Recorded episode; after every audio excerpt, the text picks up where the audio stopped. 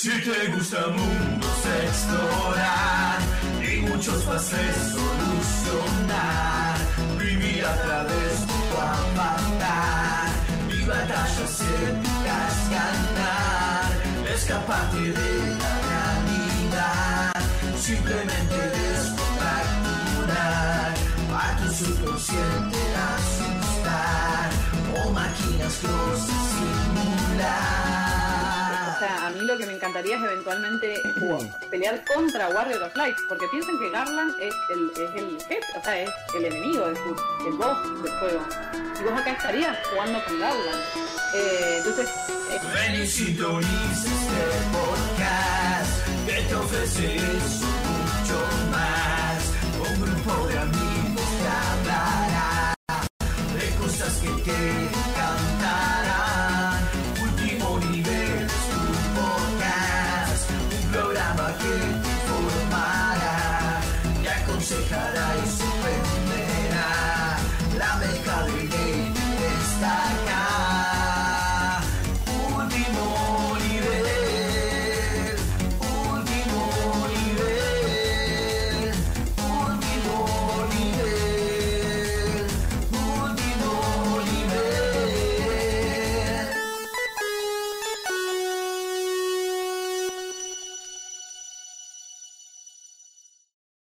Ahora sí, sean muy pero muy bienvenidos a un nuevo programa de Último Nivel Podcast, el programa número 11 de este año en el cual estuvimos metiendo un montón de faltazos. Eh, pero bueno, como dice siempre el señor Roberto que está acá arriba a mi izquierda, a quien le voy a abrir el micrófono ahora, la próxima va a salir mejor. y el año que viene prometemos de que vamos a tener más continuidad. Este, este año pasaron, pas- pasaron cosas. Vos estás queriendo decir que Pasaron este- pasas. Esta cuarta temporada fue de cuarta, no te lo permito, no te Eh, lo permito. sí. Ahora, ¿vos sabés qué? Eh, esta temporada fue de cuarta, así que No yo lo- creo fervientemente que el especial de Halloween va a salir bien este año. Eh, no veo por qué no. No Es veo más, por qué no. Desde Porque ya te el- el- digo, Vos decís que el terror se avecina. El- el este terror- mes, este el, mes el dinoterror se avecina, porque el 4 de noviembre vamos a tener a Chacho de invitado, de Chacho de Gamer Combate, que vamos a estar hablando de Dino Crisis, en especial que hace mucho que tenemos ganas de, de hacer. Eh, lo tuvimos la última vez para el especial de Welcome to Raccoon City Chacho, donde hablamos obviamente de, Resi- Perdón, de Resident Evil. Así que nada, eh, es un poco pasadito porque no, no vamos a poder hacer un programa el 31. Eh, o- o por ahí podríamos, pero es martes y nada. Se ningún complica. problema, ningún problema. Eh, así queremos- que. El especial de Exoprimal lo queremos escuchar todos. Así que vamos a hacer ese Exoprimal, la puta madre.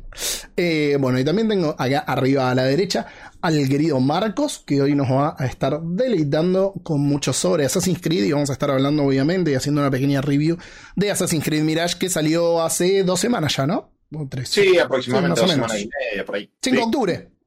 Ajá. Sí, Sí, 5 de octubre. El mes de los lanzamientos. Sobre qué este año está cargado. Sí, sí, sí. sí. Y en octubre con una palangana gigante. de, Tomás, quédate sin vida. Mira, to- todavía tengo un juego de septiembre que me ofrecieron otro eh, de Raw Fury y le dije que no porque, porque me quiero sacar primero de encima lo que tengo, porque realmente me siento mal, que es el Fading Afternoon. Eh, tengo dos que no puedo decir cuáles son.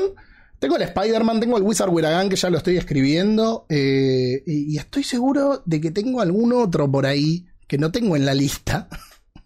El Alan Eh, despierto. No, el Alan, no, el Alan despierto. eh, el Alan despierto, más allá de que seguro que si nos lo hubieran dado estaría embargado, no lo, no lo tenemos. Esperamos, esperamos para la salida conseguirlo. Y si no, bueno, es se- la verdad.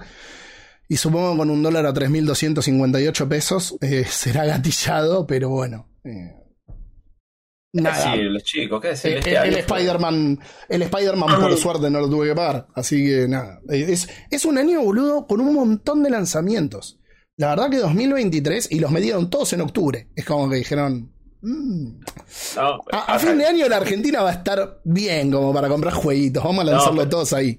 Pero vino, vino, vino, vino gradual el asunto, empezó con remakes super potentes. Mirá. Dead Space, empezó Resident 4, empezó una, una locura. Sí, Tuvimos sí, hace nada Gate, es como Pero este año fue no hay forma. Sí, pero, pero, remakes, boludo. Sí, Pero remakes. No, pero. Estamos hablando de lanzamientos. No, no, no. lanzamientos, No, no. Bueno, el otro que tengo que no anoté es el Super Mario Wonder. Ahí me lo, me lo voy a anotar. Seguramente lo esté jugando esta noche. ¿Cómo se llama? Eh, lo esté jugando hacerlo. hoy a la noche el stream. Vas a hacer la del elefantito, qué divertido. Sí, sí, estuve jugando con la trampita. Vas a estar chupando, pero ya, de- la Bueno, ausencia de Wally sí. se nota. City, City Skylines 2, boludo, sale el 24 de octubre. Ese no lo. La verdad es que no lo pedí, dije lo voy a comprar que está a 3 lucas nada más.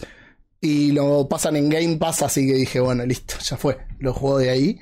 Eh, pero es, es un año que viene súper cargado de juegos. La verdad, yo me acuerdo que siempre la discusión es, es, eh, si 1998 es el mejor año en la historia del gaming eh, por los titulazos que salieron. Eh, bueno, ahora 24 de octubre tenemos el Metal Gear Solid Collection. Que, que estaría medio complicado. Estaría medio complicado conseguir códigos para ese. Pero- está complicado. Habla con tu amigo el Koji. Hola Koji, ¿tenés alguna influencia todavía?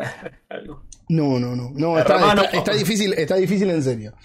Eh, Yo te veo en la gira de prensa de Stranding 2 y vos sentado ahí. Hola Koji, hermano, querido. Me muero, me encantaría. Yo, yo creo que si vos me preguntás. co- ¿Qué si- pasó con el 5, la concha? No, no, no, no. Si vos, si vos me preguntás cuál sería tu punto más alto en tu carrera de. En- entre comillas, porque esto lo, lo hablamos con Marco, sabe que a mí no me gusta decir periodismo gaming porque, no- porque no, soy, no me considero periodista.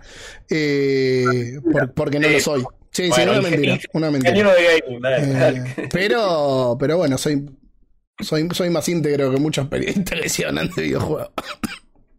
eh, da, shu, shu. Em, pero así como el punto más alto sería com- compartir, ya no un mano a mano, una rueda de prensa, una rueda de prensa estoy contento con Kojima, un mano a mano, No, el cielo. no. Eh, pero bueno, nada, antes de seguir perdiendo el tiempo con estas cosas que no tienen sentido, porque me hacen llorar, nada más no voy a llegar a, a entrevistarlo a Kojima. Nunca diga nunca. O sí, o sí, Nunca diga nunca. o sí. Eh, si quieren, arranquemos ya con el cartuchito del señor tío Robert, Oh. eh, que finalmente llegó después de tanto tiempo. Puede agarrar y hacer. Chu, chu, chu. Para papá. Bueno, gente, gente del chat y que escuche esto. Perdón, que lo veo muy serio a Marcos. este, Eh, está todo bien, ¿no? Eh, sí, me estaban mandando unos mensajes, pero.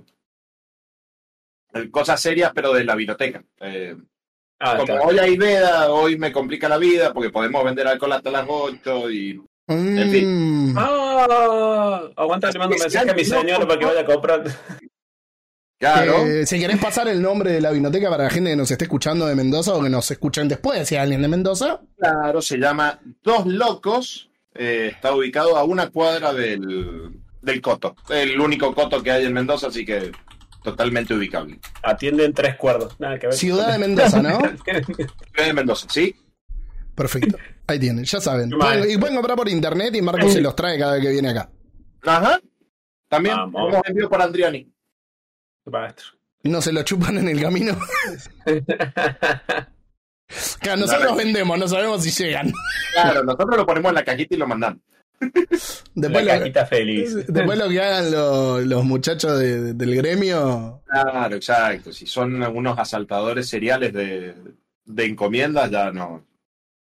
Hablando de vinito, No. te- tengo un vinito en la heladera y una perdón. coronita, así que voy a, Perdón, voy a perdón. relajar esta noche. Sí. Yo dije que nos teníamos que poner serios y Sí, ya el programa, Empezamos a hablar de alcohol. pero Julia no está. Eh, Marcos a mí me chicaneaba con el tema del, del impresentable ese, del que no se puede hablar, porque si no, viste, por ahí pasan cosas. Pero fíjate ahora que estamos con Tevez, lo bien que le está yendo Independiente, pasó de estar allá abajo de todo hasta este tuki tuki. A ver, po- Igual podemos que- estar orgullosos, o mínimamente orgullosos. de camioneros, pero. Eh, Eh, me voy, chao. No, no te vayas, Marco. Tus gatos te necesitan. Tu mascota gatos, no entiendan mal, gente, no entiendan. Es un hombre serio, Marcos, por favor. Es- Bueno, mejor, mejor sigamos con última butaca. Vamos a ver, última butaca ya. El era- cartucho de Robert. Este programa es una maravilla. Este programa es una maravilla. Eh, ataja los Escúchame. penales sentado en una silla. Escuchame, escuchame. Bueno, antes que nada, a la gente del chat y a los que escuchen en diferido, les pido disculpas por los infinitos faltazos, pero la vida, ustedes ya saben que la vida post pandemia se reactivó de maneras inusuales, así que uno no puede estar ya todos los sábados acá. Así que. Pero hoy estamos, hoy estamos y hoy volvimos con cartuchito, volvimos con todo. volvimos- No te preocupes, los sábados que no estuviste tomé la decisión de que si no se tomaban la responsabilidad de grabar, yo tampoco venía, así que no hubo programa. Sí, no, lo noté, lo noté, fue como, adiós, entres, chachá, y te ibas. Eh, Qué maravilla, qué maravilla. No, está bien, me parece perfecto que todo el mundo descanse y aproveche su tiempo libre en un año tan estresante como este. So- so- por muchos temas que no vamos a hablar, pero se imaginarán. Nos vemos el lunes. Anyway, anyway. no, no sé si nos vemos. Entonces, Quizás Argentina ya deja de ser Argentina. ¿Vieron que es ahí, imposible? por ahí no? pasa a ser Córdoba. sería maravilloso. De repente abrí la heladera y hay Fernet. ¿Qué pasó? Ministro, ministro de Cultura y Relaciones Exteriores, la Mona Jiménez. Ah, me postulo yo, ¿eh? Tengo Mal, contacto. Mal es notar. Mal No. es notar. Bueno, chicos, basta, seriedad. Seriedad, basta. Que, que no voy a romper una lanza porque esa sección quedó eh, aparcada, estacionada. Pero vuelvo el cartuchito. Voy a hablar de Vectorman. Vectorman, un plataformero de Sega Genesis, salido en el 96. En mi mano tengo la secuela. ¿Por qué? Porque es uno de los pocos cartuchos originales que tengo en una caja llena de cartuchos. ¿Está buena la secuela comparada con la original? Ya vamos a llegar a eso. Anyway. Este informe, este informe está dedicado a Wally, está dedicado a Romer vs. The World y está dedicado a Woronka. ¿Por qué? Porque este. Ah, y a Calavero, ¿cómo olvidar a Calavero? ¿Por qué? Porque este Sí, que en paz descanse. Este, en paz descanse. Calavero, mi, mi, costeáneo cordobés. Ojo, ojo que vuelve. ¿Viste que los muertos vuelven en Halloween? Este el el Mundo 31 de octubre vuelve de Mundo Calavero. Sí, sí. No, el, ¿Por qué el domingo. ¿El 31? Porque es. Eh, por ahí, por ahí, por ahí. Porque no sé si es domingo o si el 31 justo lo va a hacer. Eh, No sé, me parece que es el domingo siguiente. Eh, como decía, se lo dedico a estos muchachos. ¿Por qué? Y ustedes dirán, no los conozco, sí los conozco, los quiero, no me importan. Porque tenemos un podcast llamado Cobonga, que también, hablando de muertos, quedó morido en marzo. Y este informe iba a ser en ese programa. Y como lo- no quiero que se pierda, lo voy a reciclar y lo traigo acá. Ah, la argentinidad del palo. Está muy bien, está muy bien. Eh, le mando un beso enorme a Romer, que lo quiero un montón. Es amigo de la casa, así que antes de decir esto, quiero aclarar que es amigo de la casa, como los traicionó con el podcast nuevo. Lo estoy escuchando. Ni, eh, Wally, ni Wally se animó tanto. La zona espiral, escuchen la zona espiral. Está muy lindo, ¿eh? Lipopeitos hablan de jueguitos retro, muy nintenderos también, pero también por ahí tocar otras cosas, anime, todas las cosas. Las cosas que le gusta a la, a la chaviza. Bueno, después de micro de publicidad, vamos al cartuchito. Vectorman, vamos a leer un poco de Wikipedia, como hacen en los podcasts serios. Porque a la gente le encanta Wikipedia. Mira la luz blanca del fondo de Wikipedia, me, me va a destruir. Vectorman es una serie de juegos de disparos de La, plataformas. la de preparar el informe no te la conoces, ¿no? No, es preparar el, el informe es no voy a buscar el cuaderno donde estaba. Me voy, me retiro. Ya está. Me llaman Recuerda del la- sótano. ¿Recuerda, la parte donde dijimos esta temporada de cuarta? ¿Por qué es la cuarta? Bueno. Acá estamos. Historia de un jugador. Mira, mira. ¿cómo Marcos, estás, querido? llora, Marcos llora en los 50 archivos distintos que tiene para el, para el de Assassin's Creed. Sí, cuenta archivo. Como mínimo. A ver, Sí, había 8 creo, por lo menos. ¿cuánto hay? Pero. Tráeme una fuente fidedigna que no sea Wikipedia, Robert. No, no, no te lo permito. Wikipedia últimamente está muy, muy, muy curado. Te lo permito. Guarda con Wikipedia que uno la subestima, pero. Es más, Wikipedia tiene más seriedad que ciertas personas que le hablan a la nación entera. No. No, Oh, pero ese, pero ese no es el. No nos vamos al tema, pero. Pongamos, pongamos orden. Para, para, para la temporada que viene a Robert lo vamos a entrenar en, en bases de datos y en bases de datos, uh, la puta que me parió. Estamos, vamos. En, en- en fuente fidedigna para armar informes y noticias. Por supuesto, por supuesto. Y todas las referencias con normas APA y todas Sí, esas cosas. ¿eh? apa, apa, apa e IPA, es para leer la fecha, chicos. Este jueguito, solo para leer, leer que salió el 30 de noviembre en el 96. la garganta, la garganta hecho mierda. Obviamente, en su momento, exclusivo de Mega Drive, o sea, Genesis o el Songa o el Sega, como ustedes quieran. Fue alquilado y comprado y muchas veces no canjeado porque es un juegazo de la Sam Perra. Hoy en día lo pueden jugar en cualquier emulador o si lo quieren jugar legalmente porque problemas. eh, los Sega Genesis Collection que salieron en la anterior generación y están disponibles por retrocompatibilidad o la consola virtual de Nintendo, etcétera. Bla, ustedes saben, sean felices. A lo que quería llegar es que este juego lo hizo Blue Sky Software. Eh, Blue Sky para los los viejitos como yo, que no me gusta, ya no quiero decir viejo, no hay que decir esas cosas. Somos gente joven, adulta. Blue Sky Software eh, Somos es muy jo- querido. jóvenes adultos, no tan jóvenes. Exactamente. Escúchame, joven adulto. Blue Sky a vos te va a encantar en esa época. ¿Por qué? Porque son los eh, responsables de los dos juegos de Jurassic Park de Sega Genesis. Tanto Jurassic Park Eh, como Jurassic Park Rampage Edition. ah, eso, Los dos primeros juegos. ah, eso te iba a preguntar, si era de los dos plataformeros o de otro, porque hubo varios juegos No, de Jurassic no. Park para Sega. No, el tercero, el de Lost World, no, no estuvieron ellos metidos. Jue- Eh, juegazo. ¿Viste?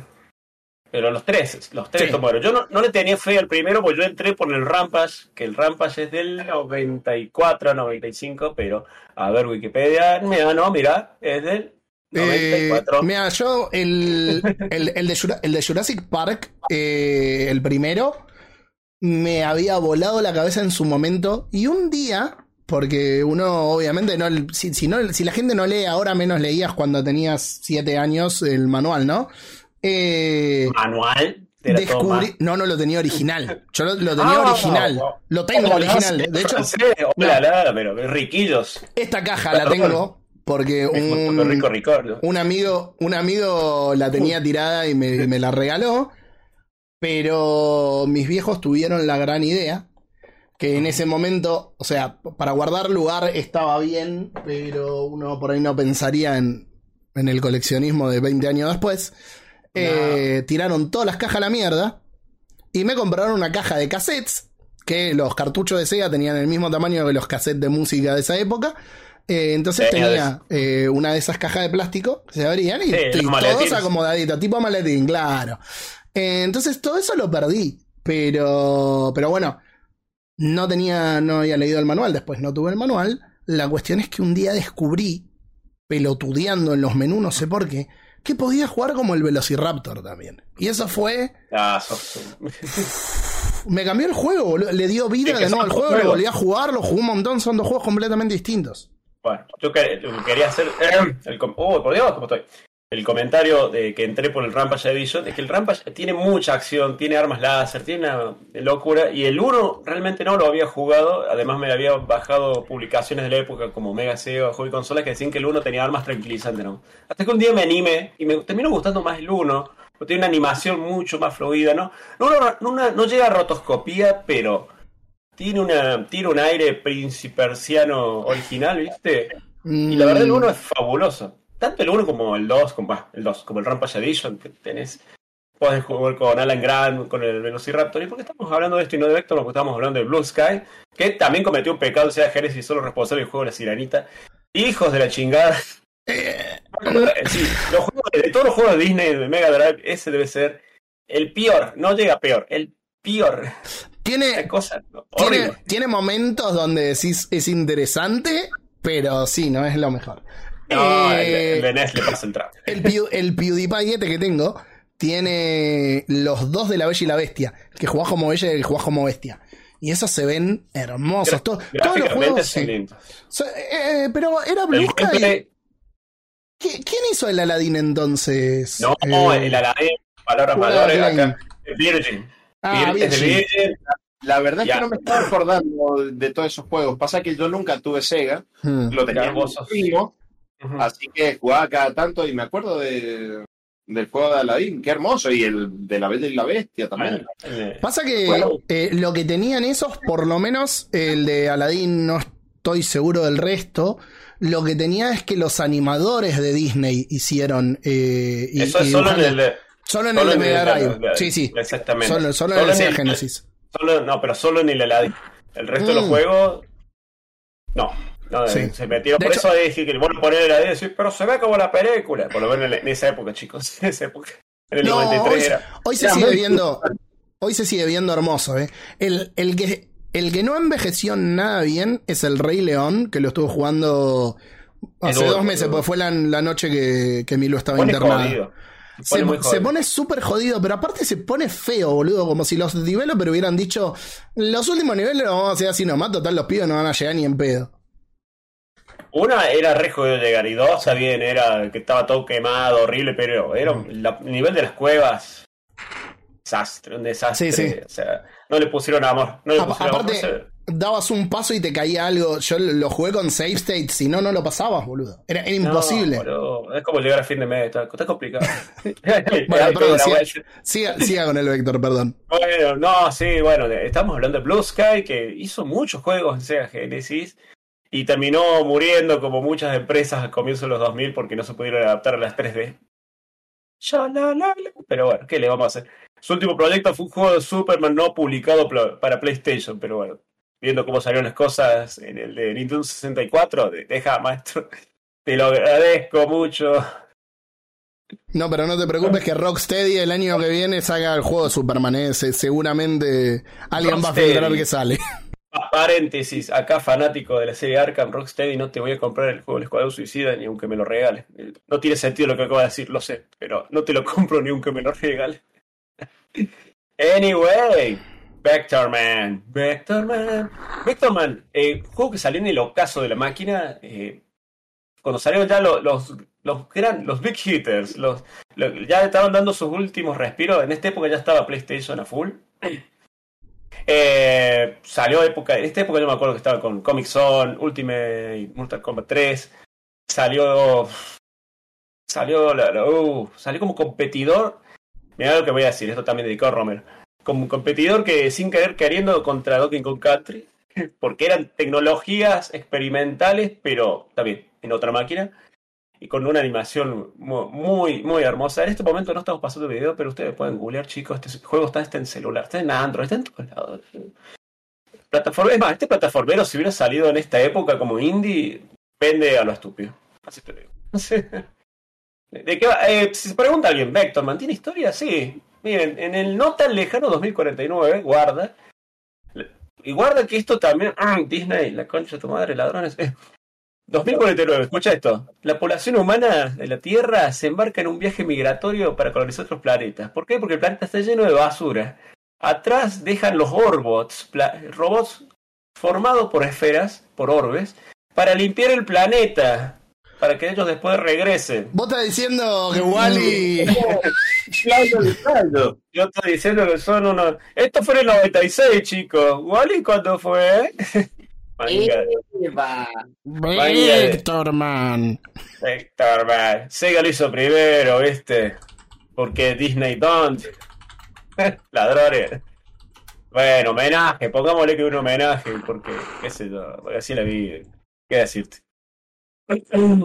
Bueno, ¿qué pasa? Lo, me pasa que un, el robot que controla a otros robots, porque siempre tiene que haber un, capataz, se, le eh, corre el coágulo, el coágulo electrónico, y dice, ¿sabes qué? Vamos a preparar armas para que cuando vuelvan los humanos los hagamos polvo estelar. Por suerte llega Vectorman, que justo volvía a tirar desechos al sol, y dice, ¡eh! ¿Qué, ¿Qué pasó? ¿Qué pasó? Aguante la paz y el amor.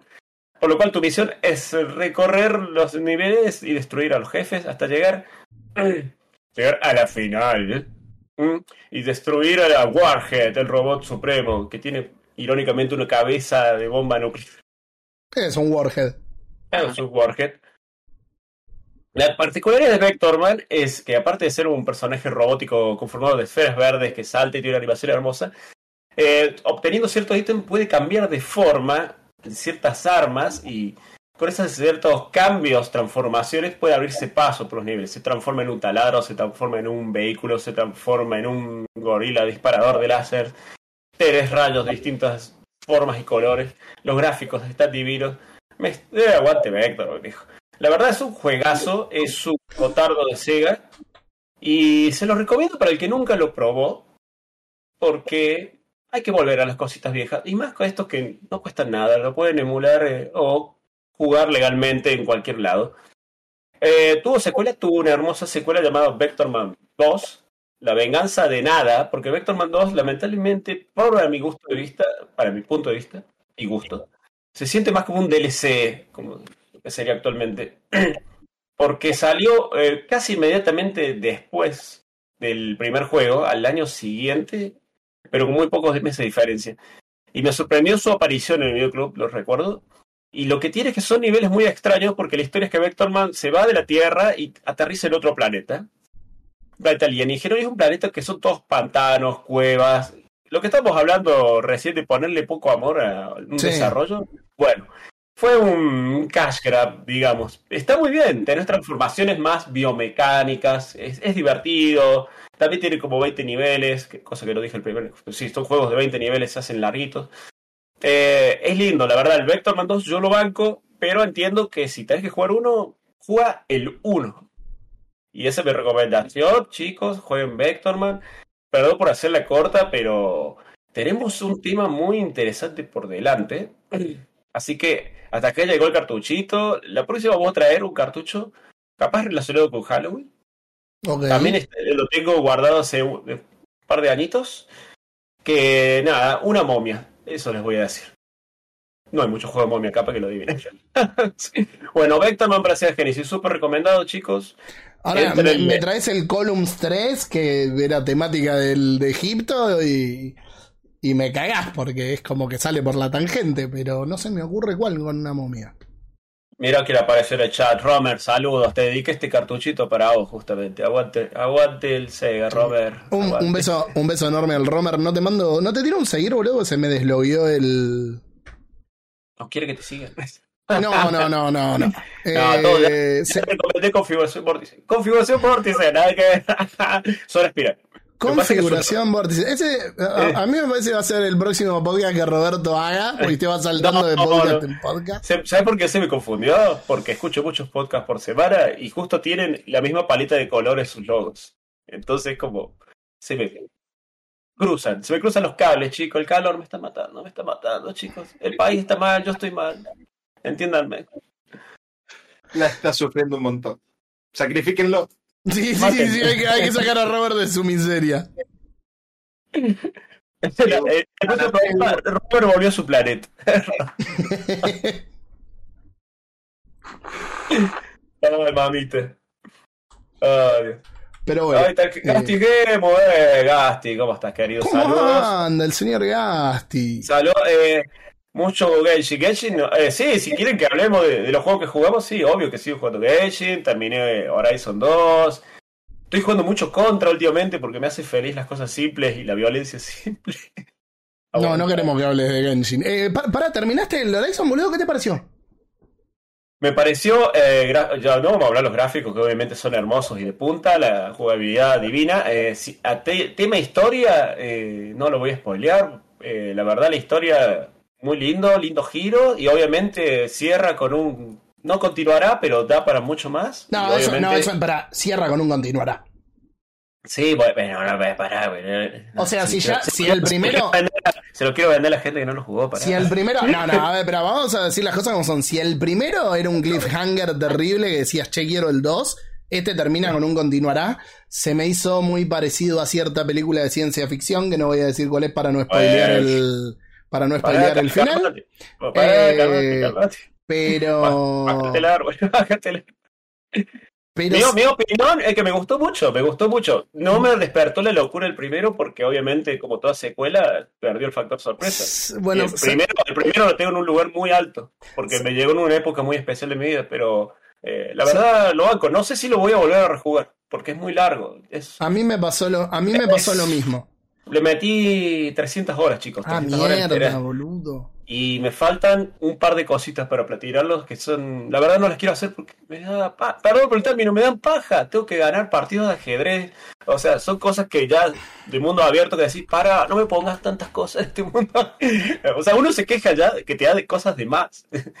Pero bueno, está, está Es genial, que- la verdad. Mucho contenido. No, eh, Es que para el las que cosas. quiera, pueda, entrele, que no, no, espera, espera, Robert. Es que las cosas, y por ahí con eso podemos traer un poquitito de lo que vamos a hablar después con el tema de Assassin's Creed.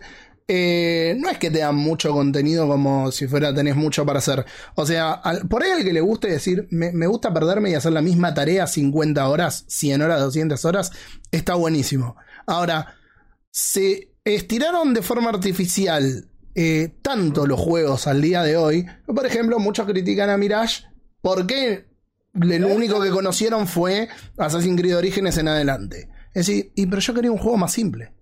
Eso que vos te estás quejando porque es simple, porque es corto, porque un montón de cosas que no es tan corto tampoco y no le sacaron el RPG tanto, eh, es lo que por ahí se necesita. Los juegos ahora, te- y Valhalla creo que es el exponente más grande de los últimos años, te llenan el mapa de pelotudeces que vos cuando decís, decís, sí, tuve 300 horas. Ahora, todo lo que hice, ¿me recompensó realmente?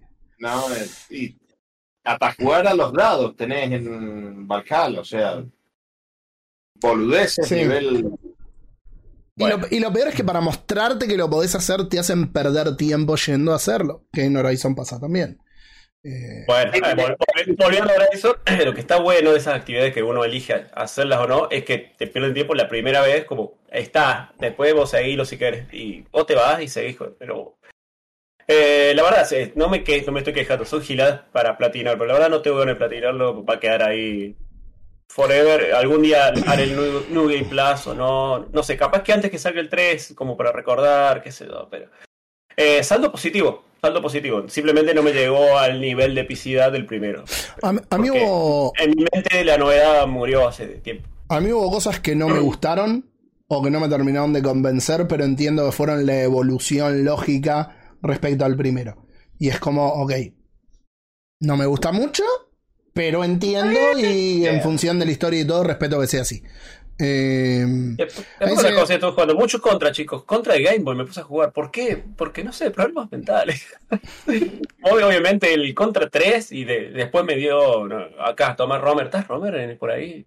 El Contra 3 es una cagada. Aguanta el Contra Hardcore de Sega Genesis, loco. Le da la vuelta 200 veces. Contra Hardcore, juegazo. Eh, Mm. mucha- muchas cositas de compilado. También Castlevania viejos. Estoy, me estoy retro retroversionando. Quiero leer un comentario de Gasti y que, Lea, lea, hagas, que hagas una noticia y una última butaca y pasamos a Assassin's Creed. Eh, pero dice, dicen que volvió a sus raíces pero no agregó nada nuevo y tampoco es interesante a nivel gameplay. Como no juego la saga no tengo ni idea. La realidad es que mezcló cosas de lo viejo y de lo nuevo y le agregó dos o tres boludeces nuevas. Que no agrega nada es mentira, tampoco revoluciona el, el gameplay, porque acá corregime Marco si vos tenés por ahí otra lectura, pero no lo revoluciona, pero es correcto Ah, en lo que hace. ¿sí? Sí. Eh, pero tampoco es que no agrega nada nuevo ni, como, ni interesante. Porque la realidad es que como interesante tiene eh, la parte pulida de lo último que agregaron aplicado a la fórmula original. Y la fórmula original era muy básica. Claro, pasa que si está. A ver, vamos a. a- después seguimos el, el- el análisis, ¿no? Pero si vamos a los hechos, Mirage no busca innovar en nada, sino hacer un honor o hacer eh, mención de Assassin's Creed del original. No busca renovar nada, tampoco busca agregar algo nuevo, solamente es decir, bueno, los fanáticos o, los que jugaron el Assassin's Creed en 2008 querían algo que volviera a esos orígenes y le vamos a le hacemos un fan service y le creamos el juego que ellos querían con los gráficos de la actualidad y está, es eso. No, si, si están esperando algo nuevo, muchachos, no- Assassin's Creed, este Assassin's Creed no es para ustedes. Claro. Eh, Eh, es más, lle- llega un punto que vos decís, eh, lo están matando de tal forma y decís, y pero es lo que queríamos nosotros esto. Claro. Ustedes ya tuvieron lo que querían. Déjame a mí que me, que me Claro. tengo que fumar los últimos.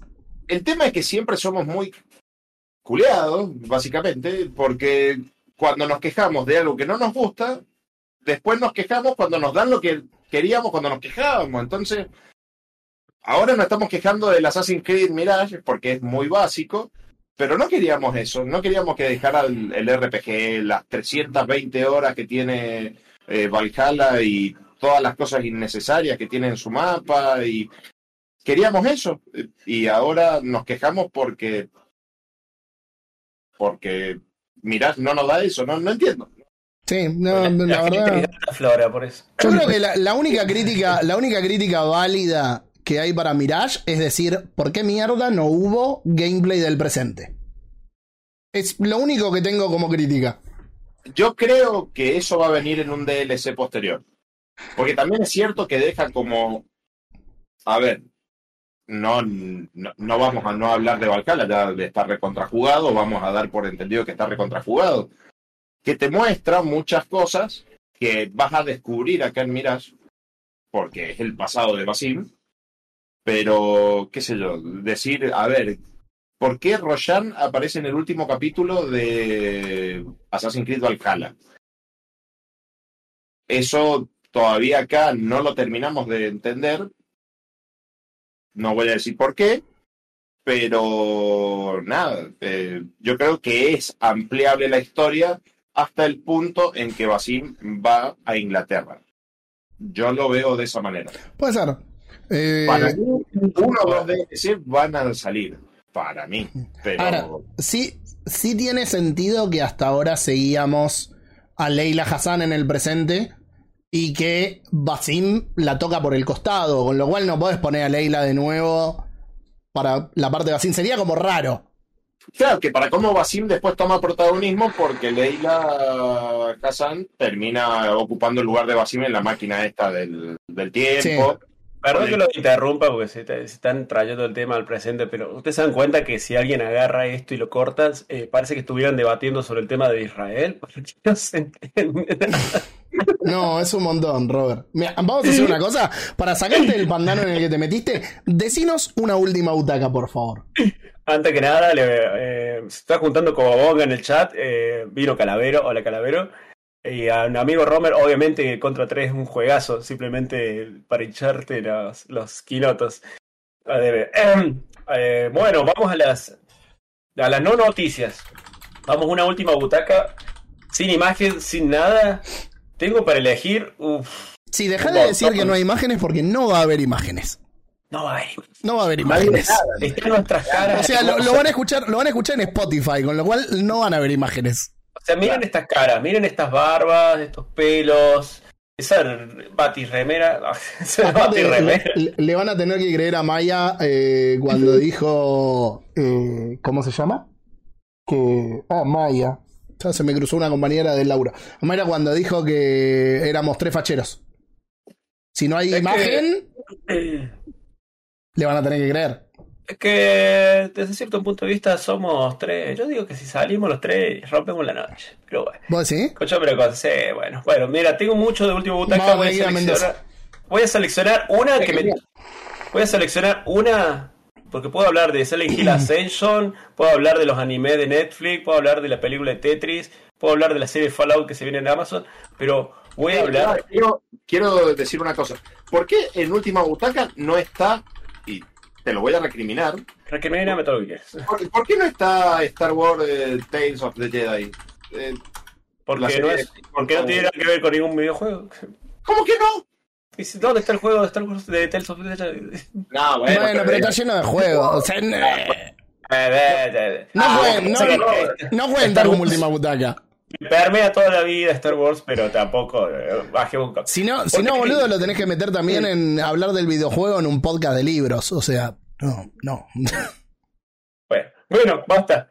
Eh, ¿De qué voy a hablar? De Witcher. ¿Por qué The Witcher, la serie de Netflix? ¿Por qué? Porque vi las dos primeras temporadas y me encantaron y nunca vi la tercera porque algo, ¿viste? Cuando decís, este pescado está podrido. Aparte de que la noticia de que se nos iba la- nuestro amigo Kevin, me la bajo, me la bajo. ¿Y de aquí viene esta noticia? Que dice que se quejan los desarrolladores de Witcher que la serie cambió, porque cambió bastante con respecto a los libros y obviamente ni hablar con respecto al juego, por culpa del público. Digo así, ¿de qué me están hablando. ¿Y nosotros qué hicimos? Vos, vos no hiciste nada, por suerte. Vos pues, no creo que lo hayas visto. Así que Bueno, vos, vos sos- la vi, así que. Yo vi la primera, pero no la terminé de ver. A mí la primera me fascina. A la gente la odió porque no entendían nada, porque oh, la gente, no sé, la- la- las generaciones actuales que no entienden que esto es el pasado, esto es el presente, no, no, no sé. Tienen que ver Pulp Fiction, educarse y entender que hay cosas que funcionan llevándote y trayéndote de distintas épocas. Bueno, ¿por qué se quejaron de que esto es culpa del público? Bueno, básicamente... Uy, ¿cómo estoy?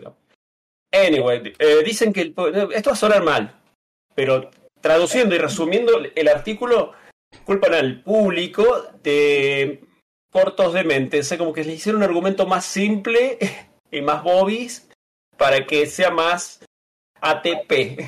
¿Se entiende? Algo que pasa con muchas películas. Algo que pasa con muchas películas, viste, cuando vos ves las películas actuales modernas, donde de- vos decís, che, ya explicaron esto cuatro veces, ya lo entendí. Es porque el público general, sobre todo yankee, es medio, medio dureli. Y entonces escudan detrás de perdón. eso por, lo- por los pobres argumentos, el pobre guion. Perdón, no te quiero interrumpir, Robert, pero. Pero a- a- lo alguien- Sí, lo voy a hacer igual. Alguien ya hizo meme lo, lo- lo que decía hoy. Felicito a esa persona.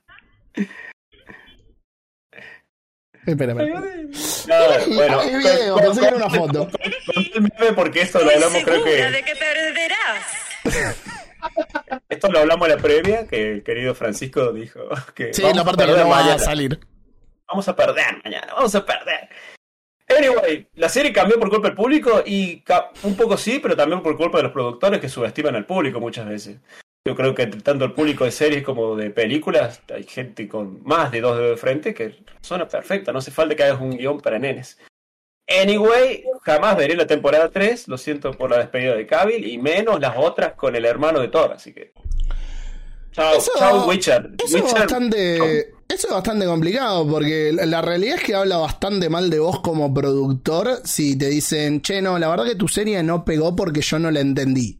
Y si tenés los huevos bien puestos para bancarte tu producto y sostener el producto donde lo estás haciendo, porque si no, no estás tan convencido del- de, de tu producto.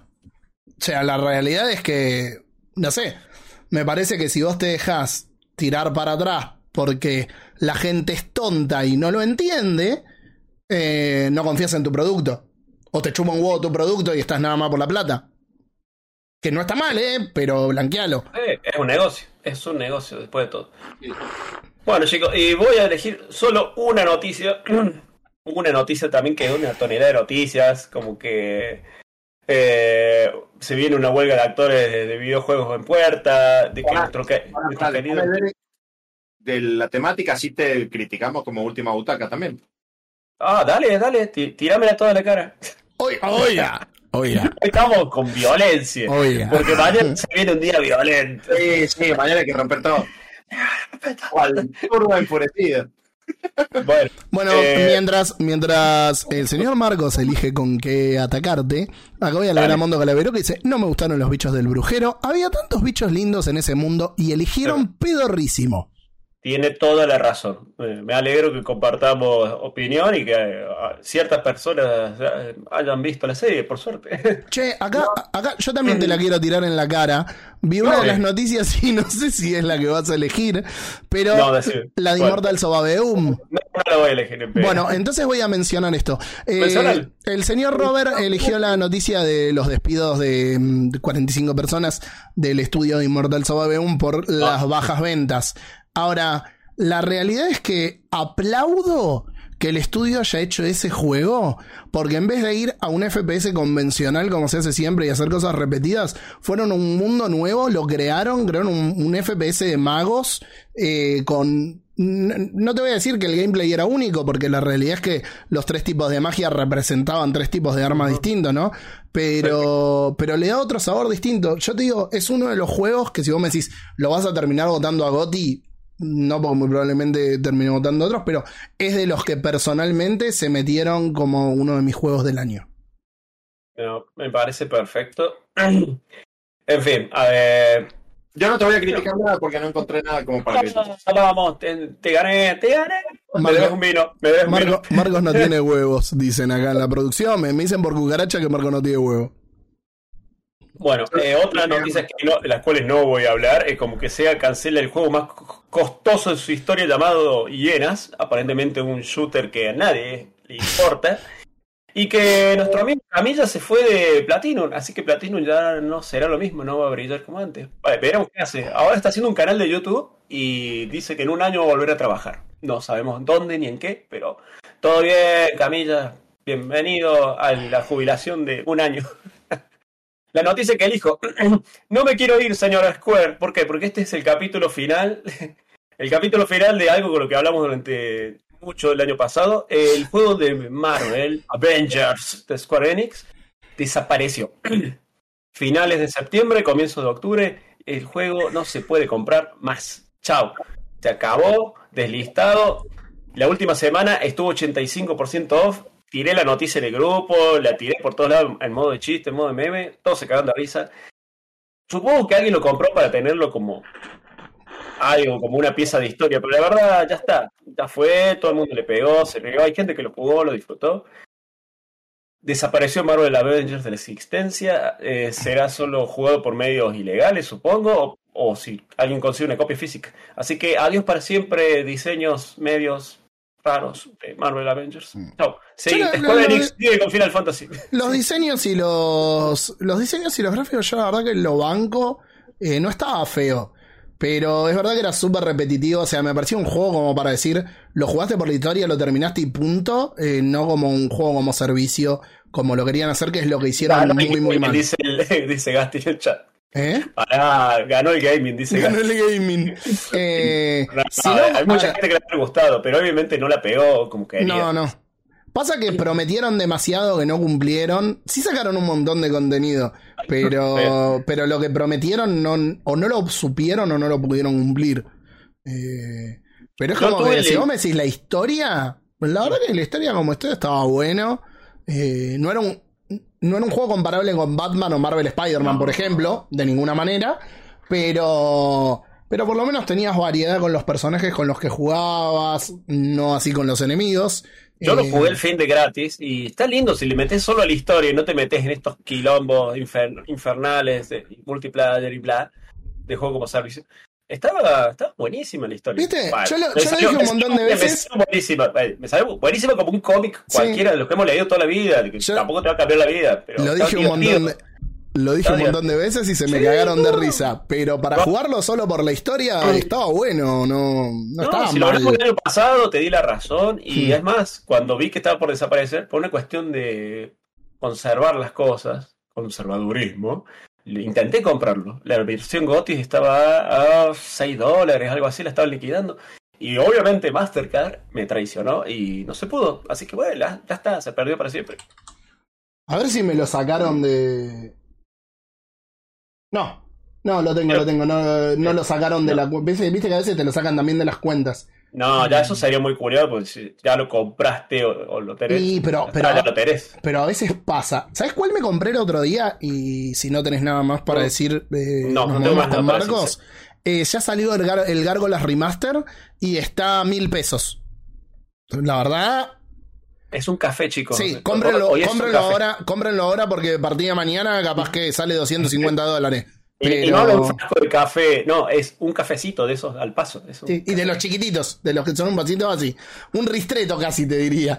Claro. Bueno, yo te puedo decir que ahora tenemos una hora de Assassins, una De cosa. Assassins. No si no si- hiciese calor, me pongo un buzo blanco que tengo, pero la verdad, no, me muero, me muero. Sí, no. Me No queremos que mueras en vivo, así que tranquilo. ¿Sabes cómo levantamos el rating? ¿Sabes cómo se nos llena el cerebro? Muere Cordobés en vivo, Schiaretti mintió.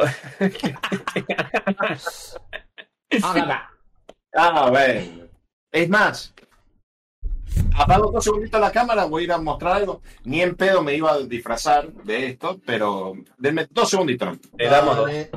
Che, ¿eso que mostraste, Fran, son libros o son cómics? Son cómics. Son cómics. Qué lindo, qué lindo, son co- compilatorios, compilations. Eh, no, no, no, no. De hecho, algunos, O sea, algunos tengo solo los primeros. Eh, son varias colecciones que sacaron. Uprising, eh, Brahman. Los únicos que tengo, digamos, completos, digamos, eh, digamos, digamos, son The Chain y The Fall, que fueron los cómics que salieron antes de Assassin's Creed 3, donde vos conocías a Daniel Craig, porque Daniel Craig no... Uy, mira eso, boludo. Claro que saca. Mirá, mirá, mirá. Ten- Acá tenemos un fanático en serio, chicos. Miren. Es Yo me- especial. Ustedes pensaban que éramos, acá que éramos de cuarta. ¿Qué cuarta? Yo tengo la, la hoja oculta, mira qué bueno, boludo. Yo tengo la hoja oculta, pero la de la del Black Flag. La de Black Flag, que es la que más salió por todos lados. Me había en realidad me había comprado la de mm, la de Ezio. Ah, Qué lindo, boludo. Pero estaba rota la caja y medio doblada la punta y le dije, no, mira, flaco, cambiámela por la otra. Y esta es toda la parte de abajo. Qué La bueno, boludo. ¿Dónde lo compraste? Eh, se lo encargué a unos de a unos loquitos de Buenos Aires que se llaman Cost Props Makers, creo. Cost Prop Makers. Ah, no, Se demoran bastante. Esto fue como cuatro meses esperando. Eh, pero valió la pena. Eh, más tardé en esperar la edición coleccionista de, del Horizon 2. Pero bueno, ahí está. Como para todo, todo lo de Ezio. Vos me estás diciendo, Marcos, que realmente sos fanático, fanático con mayúscula de esta saga, entonces. Me, me gusta, me gusta mucho, me gusta mucho. Sí. Evidentemente. Yo tengo un buzo de que, que hacían unos chabones de. Creo que. Deep Side algo se llamaba el local. Creo que después le cambiaron el nombre, así que algo turbio debe haber habido. Pero que la capucha, o sea, vos te la ponés y tiene el pico de la águila todo y tiene bordado Assassin's Creed Brotherhood. Está muy lindo y tiene. Sí, este es estampado y no está tan lindo. Adelante el logo de los asesinos. Pero atrás está bordado. Eh, y me traté de comprar el cosplay de, de la cha- que, es- que es chaqueta tipo rompeviento con abrigo. Pero los pocos lugares que conseguía eran de procedencia dudosa en Mercado Libre y fue como... Hablando, de hablando de Mercado Libre, le recomiendo a Romer que por Mercado Libre se compre una mesa porque está muy rota su mesa. Porque dice en el chat que tiene los cuatro primeros juegos de Assassin's Creed debajo de la mesa para hacer tope. Romer, vos sos un viejo meado que vive de la época de los 8 bits, boludo. No puedes opinar de nada. No, ya está. Sos, sos un viejo meado, boludo, oficialmente. No, yo lo, lo- lo quiero tanto, lo quiero. Ay, Dios mío. Eh, ¿Por qué odian tanto Assassin's Creed, viejo? Eh, mira, ¿quieren que ya que arrancamos, arrancamos con Assassin's Creed? Yo, si te- Arrancamos, mira, arrancamos, sí, muestro mi, mi copia de PlayStation 3 del primero. Y yo te digo, yo no lo odio, pero este juego cuesta mucho entrarle. En su momento me costó mucho entrarle. Sí. Y capaz que por eso mucha gente le generó una imagen negativa. Pero ya es increíble, a partir del 2, obviamente que todo el mundo lo ama, cómo va increciendo el asunto. Y también está el tema de la sobreexplotación de la saga, de que sacando uno por año, ya la gente le empieza a pegar como si fuera a Carlos Duty. Pasa que el Yo- Assassin's Creed... Perdón, Marcos. Eh, que fue toda una época también en la que había como mucha historia metida en películas, eh, juegos. Por ejemplo, en la época del primer Assassin's Creed tenemos la trilogía, o por lo menos el, el auge de el código da Vinci, ¿viste? Estaba como todo esto de los templarios, de... Era, era como todo un auge y era medio bodrio quizás para la gente que no le gustaba tanto la historia eh, la época, la, la película Cruzada, era como Sí. eh, una época- Cruzadas. Bueno, vos sabés que eh, este es un juego que yo quiero un montón. De hecho, le escribí el otro día al, al creador por Facebook, a ver si consigo que me conteste para, para una entrevista. Que Charles Cecil de Revolution Software, la, la serie Broken Sword es, en esencia, si lo tenés que comparar con algo, es tipo el código da Vinci. Asesinos con conspiraciones y eh, teso- tesoros milenarios. De hecho, eh, La Sombra de los Templarios es el nombre del, del juego original. Y el chabón dijo, cuando tuvieron que encarar una, una secuela, el código da Vinci había puesto tan de moda el tema de los templarios que el chabón lo veía como como quemado choto y no querían que dijera que el juego estaba basado en eso, como que le molestaba cómo se había popularizado, como que eh, se había vuelto muy mainstream, digamos. Eh, y entonces uno hicieron otra pensaría- cosa. Uno pensaría que así vas a vender más, pero. Pero el chabón quería hacer algo que no le dijeran, che, esto lo estás haciendo por, digamos moda, porque es moda. Eh, de hecho, ahora anunciaron el Broken Sword 6 y sí va a tener un regreso a, a la parte de los templarios. La, que ya se calmó todo. Pero Calmó el asunto. lo que, lo que quería decir eh, cuando lo pisé a Marcos es, también es otra época. Uno, a mí me pasó, por ejemplo, Muffin hace poco jugó el, los Uncharted, hace poco, hace como un año. Jugó los Uncharted y no le gustó nada el Uncharted 1. Para mí el Uncharted 1 sigue siendo un juegazo, pero vos tenés que entender... Y, y le pasa a mucha gente, porque he hablado con muchos que por ahí lo jugaron ya con la Play 3, pero... eh, con la Play 4, perdón. Eh, habiendo salido el 1, el 2, el 3, tenés el 4 y tiene una carga narrativa tan importante, unos gráficos de la puta madre, o otra distribución en su gameplay, que vos jugás al 3 y parece un juego de Play 2. Porque pasaba con el Assassin's Creed y pasó con el, con el Uncharted. Vos, cuando ves la estructura del juego, es un juego de Play 2. Es como se pensaba en otra época de los videojuegos. Eh, y la Aparte, realidad es que innovando en esto de, de mundo abierto, o sea, es un mundo abierto pero no tan abierto. Era un juego que estaba pensado también como una secuela de otro juego también, que ahora lo vamos a ver. Que... ¿Vos sabés, Marco, cómo me llegó Assassin's Creed a mi vida? Yo estaba jugando al Meteor, sí, métanse en esa imagen en su cabeza, frente a una comiquería. Eh, sa- ¿Sabes cómo descubrí los videojuegos? Resulta que estaba en la biblioteca leyendo sobre San Martín. Claro, estaba en misa. no, viene un loco y estamos, no sé, no, jugaste el Black, jugaste esto, hablando de juego de Play 2. Y sí, hay que comprarse, sa- sale la Play 3, sale. Y viene un loco y dice, ¿vieron que sale un juego que se llama Assassin's Creed? Y yo, ¿qué? ¿Quién? ¿Quién? ¿Cómo? ¿Qué? No, es un mundo abierto. Y yo, viste, en esa época no, no, no estaba de moda. O sea, Mundo abierto, estamos con mundo abierto. Me dice, no, te puedes ir para cualquier lado, tenés toda una ciudad, eh, te, eh, te mezclas entre la gente, gente. Me hablaba de algo que era tecnológicamente una locura. Que era, ¿Qué? Le digo. Eh, Encima yo en esa época no jugaba GTA, así que no, no, no tenía feeling con los mundos abiertos. Me gustaban juegos más, no sé, Shadow de Color, los clásicos, Devil May Cry 3. No bueno, por de ahí, eso. por ahí no es el mejor ejemplo porque es un mundo bastante abierto de Shadow de No, Colossus, pero- pero no, Shadow the Colossus es un campo y hay Sí. 12 bichos, nada más, no hay nada. Acá un loco me explicaba que había una ciudad con gente, con cosas. Pero, o sea, what? y cuando lo ve, what? y los controles, what?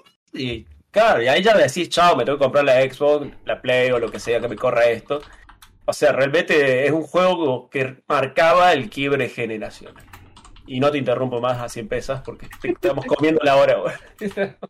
no, no, si nos podemos exceder un ratito. Bueno, la cuestión es que este mundo, si hay algo para destacar de Ubisoft, es el trabajo de historia que hace previo eh, para elaborar estos juegos. De hecho, algo tan fascinante como eh, e innovador y loco es que el incendio de esto como aparte para destacar el trabajo que hace Ubisoft, el incendio que destruyó parte de la capilla, eh, parte de la iglesia de Notre Dame. eh, La capilla. Sí, capilla. el chiquito. Acá acá la, la de los evangelistas. Eh, gracias al modo tour eh, y todo cómo lo habían recreado para Unity, eh, lo pudieron reconstruir eh, después del incendio. O sea, había sido recreado tan fielmente Notre Dame que después lo pudieron reconstruir utilizando el fuego, eh, como para que se den una idea del trabajo que hacen, que es muy, es muy preciso. Em, vamos al, al comienzo de la saga, que sería el Assassin's Creed original, y esto está basado en eh, una secta islámica que se llaman Hassashins, con H, que en realidad era, es como medio controversial el, el nombre, porque se dice que este nombre se le ponen porque en esta secta a los iniciados, a los que convencían eh, para que fuesen a matar personas, que esto lo hacían realmente, era una secta de asesinos. De, de- de ahí viene literal eh, lo que es el nombre asesino. Asesino, exacto, Sí, de- sí, de- sí. del árabe. eh, que hasta esta época esta palabra no existía eh, en, en el común de- del, del lenguaje. No, no existía. Y era porque son fumadores eh, De- hachís. hachís, claro. Y los drogaban a estos iniciados y los dejaban cerca del, eh, de los jardines. Los- en realidad los dejaban en los jardines que estaban cerca del Álamo, que el Álamo existió realmente. eh, y era como un jardín que era como el paraíso del Edén, con minas que estaban re buenas, con, Con un montón de comida, de frutas. de, cam- de comida, exacto. Entonces, cuando se despertaban o cuando estaban más o menos ya eh, repuestos de, de estar tan drogados, les decían, eso que viste fue un sueño y fue eh, el paraíso. Si vos vas y cumplís esta misión y matás a la persona que necesitamos que mates, te vas a ganar esto. Una mentira, obviamente, pero era la manera de, eh, de De, poder mani- de convencer. manipularlos. Co- Con, Exacto. con las mismas promesas que llevaron a tantas guerras santas como, eh, o sea, no, no vamos a caer en, en, en- en te- en temas complicados, ¿no? Pero lo, lo que sigue pasando hoy en día. eh, Sí, sí, sí, de fanáticos religiosos, básicamente. Eh, para dar un poquito de contexto, este juego nace como una secuela del Prince of Persia de Son of Time.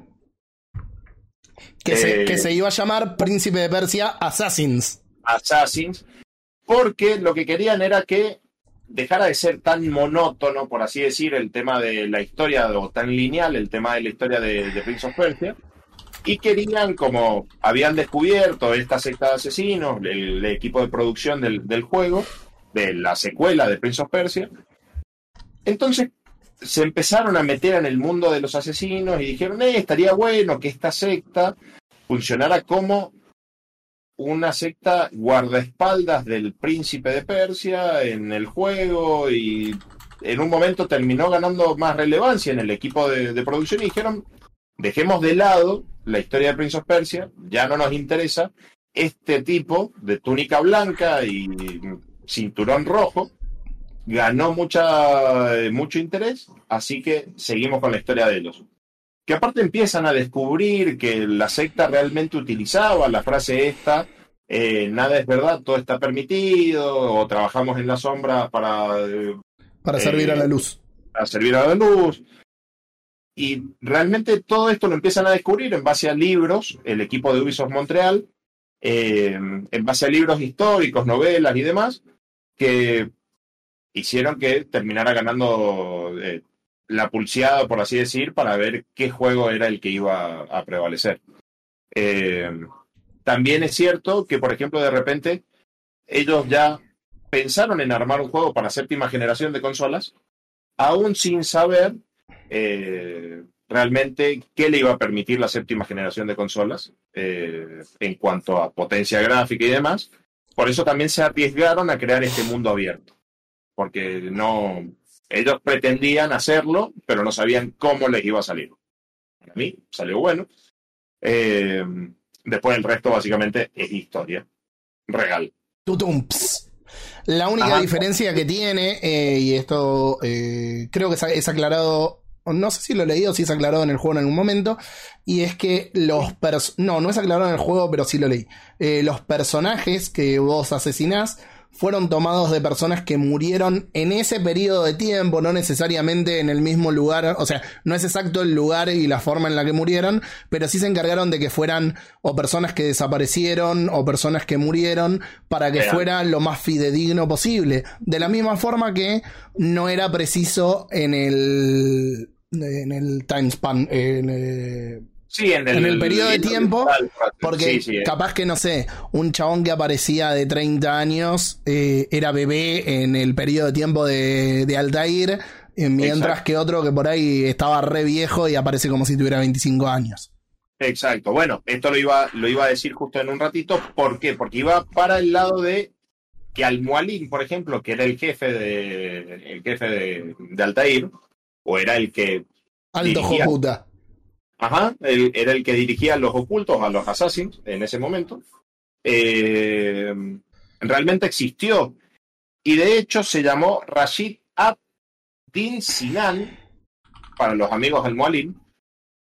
Y realmente él vivía, o él no vivía, él estaba en Masyaf. Eh, todo esto es real. Y él muere en 1192.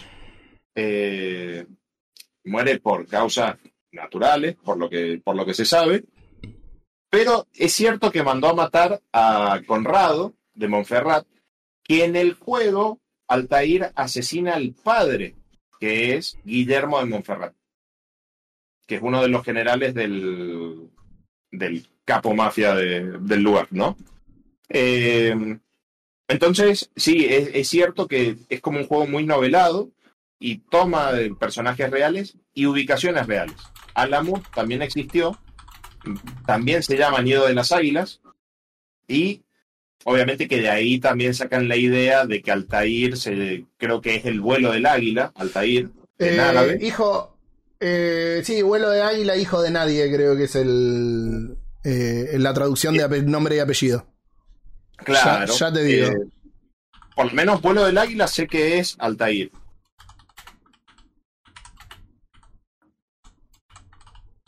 Seguí, seguí Entonces- mientras yo lo. Todo esto. Águila, águila en vuelo. Águila en vuelo, bien. Águila en Sí. vuelo era. Eh, Bueno. hijo de nadie, creo que.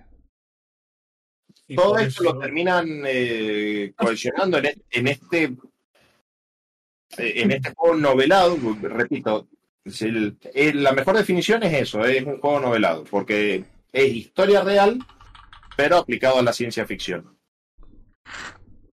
Sí, Que, por ejemplo, eh, el signi- viene de la palabra o de la frase en árabe Alu Amug, que es nido de águila, como había dicho recién. De la misma manera que también los caballeros templarios, aunque acá se los puso eh, con una connotación eh, negativa eh, como enemigos, pero también tienen un papel antagónico a lo largo de, de la serie, porque incluso en algún momento se habla de que con algunos líderes de la orden hubo determinado nivel de paz entre asesinos y templarios, que no duró mucho, pero hubo algunos periodos de paz y de cooperación.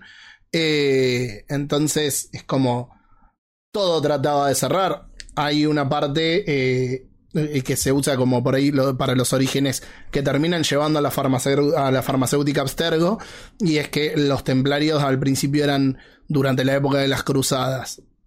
Ayudaban a gente, eran los caballeros hospitalarios, y después se los pasó a conocer como los caballeros de la Orden del Templo, porque se metieron en el templo de Salomón, estuvieron, creo que fue algo de 10 años, salieron recagados en guita. Se supone que el origen de la banca vaticana y de todo eso viene de la plata que los templarios juntaron, que nadie sabe cómo la hicieron. O sea, Que de hecho hay que, hay que hacer la salvedad.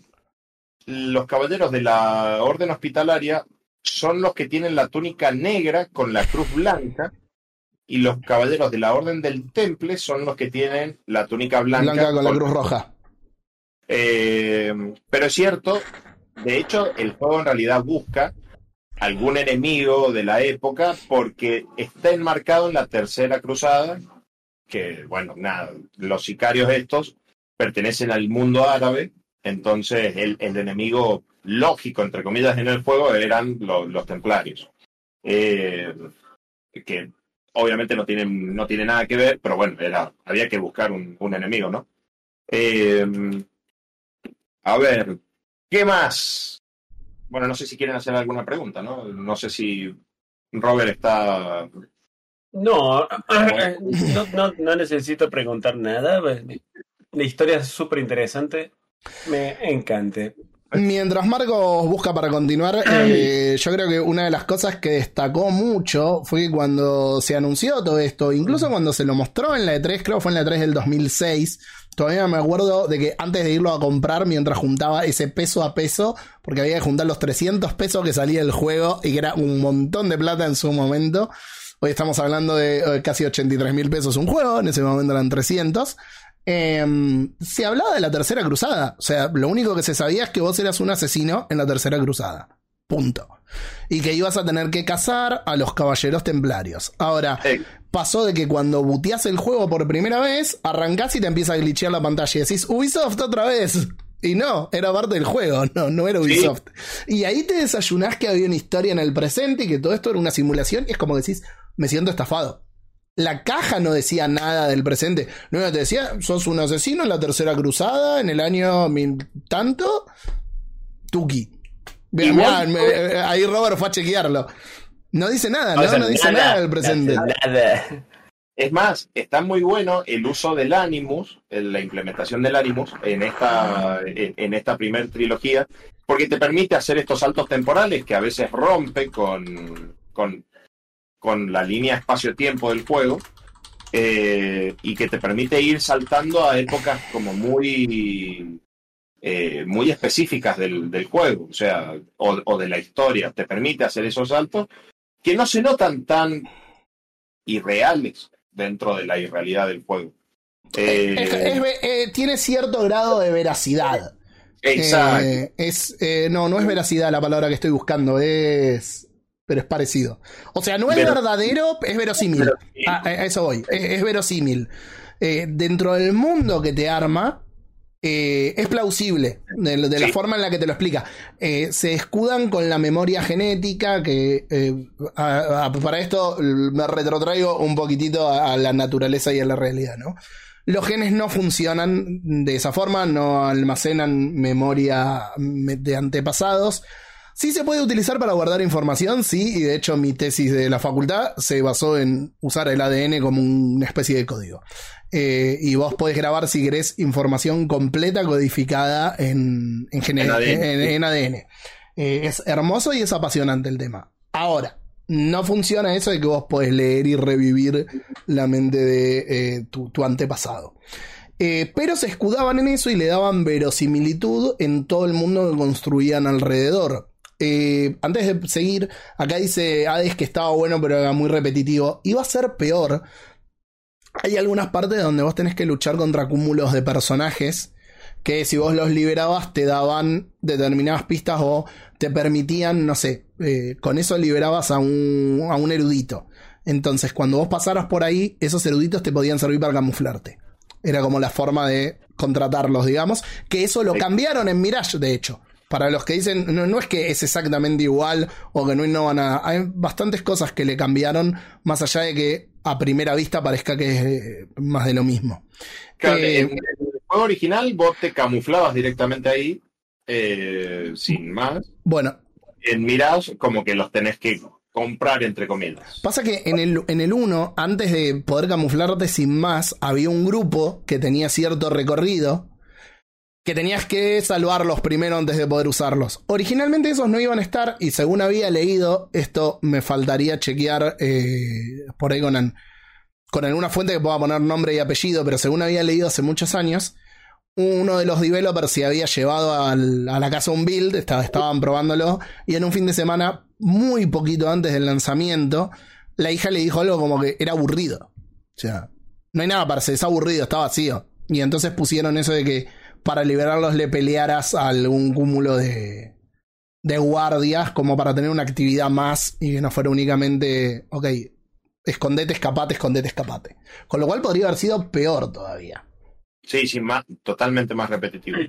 Que ojo, en su momento, a mí me pasó al revés. A mí me pasó que Assassin's Creed, el original, me llamó mucho la atención, no me pareció tan repetitivo. Y después, Assassin's Creed 2 ya me pareció muy repetitivo, porque cayó en el uso del reciclado de la fórmula. Y si bien daba un salto gigantesco en cuanto a gráficos, por ejemplo, Y gameplay. eh, y gameplay, era la misma fórmula y ahí sí ya se tornaba repetitivo. Que viene a romper un poco eh, recién en, en Unity. No, no cambió mucho anterior. Eh, qué sé yo, Black Flag implementó las, las guerras navales, pero no. Exactamente. En cuanto a gameplay, no, no, no innovó. que el, el 3 fue por ahí el más disruptivo porque eh, te daba otra verticalidad al no tener eh, ciudades tan cerradas, sino que tenías lugares abiertos. Las primeras batallas navales estuvieron ahí. De hecho, me parece por ahí más disruptivo el, en ese sentido el 3 que el, que el, que el Black Sí. Flag. En realidad, Black Flag lo que hizo fue pulir al punto máximo, quizás, que se, se vio en, en- en un Assassin's Creed. Eh, entonces, qué sé yo, me, me parece que tiene por ahí. Fue el, el juego que tenía el balance más lindo entre los primeros juegos y todo lo que vino después. Fue como el que hasta ese momento supo decir, bueno, a ver, a partir del Assassin's Creed 3 hay un punto de quiebre entre lo que vos vas a encontrar en gameplay, en historia, en el presente, en todo. O sea, es como que fue Sí, lo último. Aparte, después de esto, que, que la rompió realmente o, o que fue algo novedoso, de implementar parte de la historia para crear eh, un juego, eh, Ubisoft fue mucho más allá, con ciudades cada vez más detalladas, con edificios cada vez más importantes, con personajes históricos cada vez más relevantes. Por ejemplo, en Assassin's Creed 2, que tenemos a, a Da Vinci, por ejemplo, eh, un, un Da Vinci muy joven en la historia, pero que ya tiene todas estas ideas de, de, de inventor eh, importante. Eh, Los lo- Medici, de, de hecho, lo- lo- los Medici también tenían un, eh, un, un rol en la banca. Exacto, lo- los Medici también. Entonces, cada vez va iba como siendo más audaz la apuesta de Assassin's Creed. Perdón, y no nos olvidemos del final del 2 que terminás en el Vaticano peleándote con Borgia. Eh, Claro. vos decís, yo me, me acuerdo que cuando tuve ese lapso más allá de que me molestó acá, Hades decía, el Assassin's Creed 2 fue el primer DLC que compré en mi vida. Yo lo compré muchísimo después de haberlo jugado, creo, creo que ya había terminado el 3 cuando lo compré. Eh, más allá de la bronca que te daba que te saltaba la- las últimas memorias y no, no las jugabas, no sabías qué pasaba, decías, ok, ¿qué carajo pasó acá? Y me mandan al Vaticano. Decís, Sí. "Ah, esto no puede ser. y, y el final, que explota en la bóveda. qué sé yo, pero eh, todo en realidad pasa que hay que entender que Assassin's Creed originalmente iba a ser una trilogía, la trilogía de Desmond, lo que hablábamos la otra vez con, con Robert en el, en el grupo de WhatsApp, que iba a terminar con la muerte de, de Desmond, ni siquiera como un salvador del universo que se sacrifica y Lo iban a desmontar. Tutum, ps. Ajá. Listo, Para, para, sigue, ¿Ya hiciste ese chiste en el grupo o alguien más lo hizo en la última semana? Eh, No, no lo. Ni afirmo ni niego porque estoy muy quemado. Pero sí, iba a terminar ahí y empezaron a ver que la historia daba para más. Por eso también pasa que los primeros tres eh, no tienen mucho, mucha continuidad lógica quizás después con el, con el resto de los juegos. De hecho, la historia de Leila, que es la sucesora espiritual de, De Desmond. de, de Desmond, no, no es una historia que tenga mucho sentido, tenga mucha congruencia, porque si bien hablan de Desmond como que se sacrificó y esta tormenta que sigue afectando a- al, al planeta Tierra y demás, no, no, no termina de cuajar demasiado. Eh, para, para tener un. por ahí un. Un panorama global, y acá dice encima del 3, Liberation, Black Flag, Rogue y Unity están todos relacionados entre personajes, lo cual es verdad. Es como que una era pre y post Desmond. Perdieron Exacto. mucho lo que fue el rumbo, sobre todo cuando Ubisoft dijo, la historia del presente no importa, lo que importa es el pasado. Decís, no, flaco, a, a mí por lo menos y todo el mundo con el que hablo, queremos saber qué mierda pasa en el presente. Los cómics, la mayoría, contrario a los juegos, tratan más el presente que el pasado. Eh, de hecho, hay algunos cómics que vos los podés tomar para unir los juegos. Lo hablábamos cuando mostré los cómics de Chain y The Fall. Cuentan eh, la historia de Orelov en Rusia, que es el antecesor de Daniel Craig, personaje que resulta antagonista en Assassin's Creed 3. Un asesino que lo manipularon hasta el hartazgo con el fruto del Edén y queda recontra del orto. Eh, ¿Se puede decir orto en radio? Eh, Sí, bueno, del orto. Ahora, es como que después perdieron un montón el rumbo porque tomaron la mala decisión de poner a Juno, que es un personaje que aparece en el Assassin's Creed 3, el cual al principio no tiene mucho sentido porque venís hablando con Minerva y con los otros y de repente está Juno y nada más. Exacto. Que es como que al final tiene cierto sentido por el lugar donde estaban, pero. Pero hasta ahí nomás. Y después eh, va todo de. Bueno, Juno está liberada. Tenemos un mal menor, pero sal- salvamos la tierra, pero la cagamos. Y empiezan a hablar de estos híbridos entre los que vinieron antes y los humanos. Que tienen mucho que ver con todo lo que pasa en Valhalla, todo lo que termina pasando ahora con, con Mirage, etc. Sí, Valhalla, Odyssey, con, con la trilogía más RPG quizás de, o con la etapa más RPG de, de Assassin's Creed. Que, a ver, Que es la parte más, perdón Marcos que te interrumpo, menos histórica y más mitológica. Totalmente. te- tiene, tiene un montón de historia, pero... Tiene eso, tiene mucha, eh, tiene mucha fide- eh, es muy fidedigno a la hora de contar la, la historia, pero Pero se apoya mucho en la mitología. Claro, porque justo agarra tres generaciones o, o tres eh, culturas muy mitológicas. Entonces, se da esa licencia de meter cierta fantasía más allá de la que ya hay en el juego, pero salir de lo más humano para sumarle mitología. Perdón, a- acá, quiero hacer una corrección. Yo dije Daniel Craig, es Daniel Gross. El que, Ay. porque me dicen Daniel Craig, el último James Bond. No, era Daniel Gross. Mala pero sí, sí, eh, qué sé yo, la, la última trilogía, que para colmo esto pasa, que desde Assassin's Creed 3 o sí, o no sé, Unity, pongámosle, o Black Flag, hasta cuál fue la anterior ¿Qué a- pasa con el Syndicate que nadie lo nombra? Syndicate quedó como en el olvido. Sí. Sí, veo, veo. veo. Pa- pasa Bien. que me fue, gustó Syndicate, pero es que Unity lo opacaba demasiado. Y, y es el primero que no tiene nada de escenas en el presente salvo video. Entonces es como que no gustó mucho por eso. Pero la Exacto. verdad, a mí como juego, eh, en el pasado, en el pulido que tiene y todo, me gustó mucho. Y hace un lindo cierre de Black Flag. Es más, te digo, Syndicate y Black Flag son los que menos me gustaron, pero cuando terminé Syndicate y me cerró todo el paquete, dije, ok, ahora me gustan un poco más. Sí, y de hecho está buena la, la ambientación. La ambientación de la eh, época industrial de Inglaterra es Ah, es terrible. impresionante.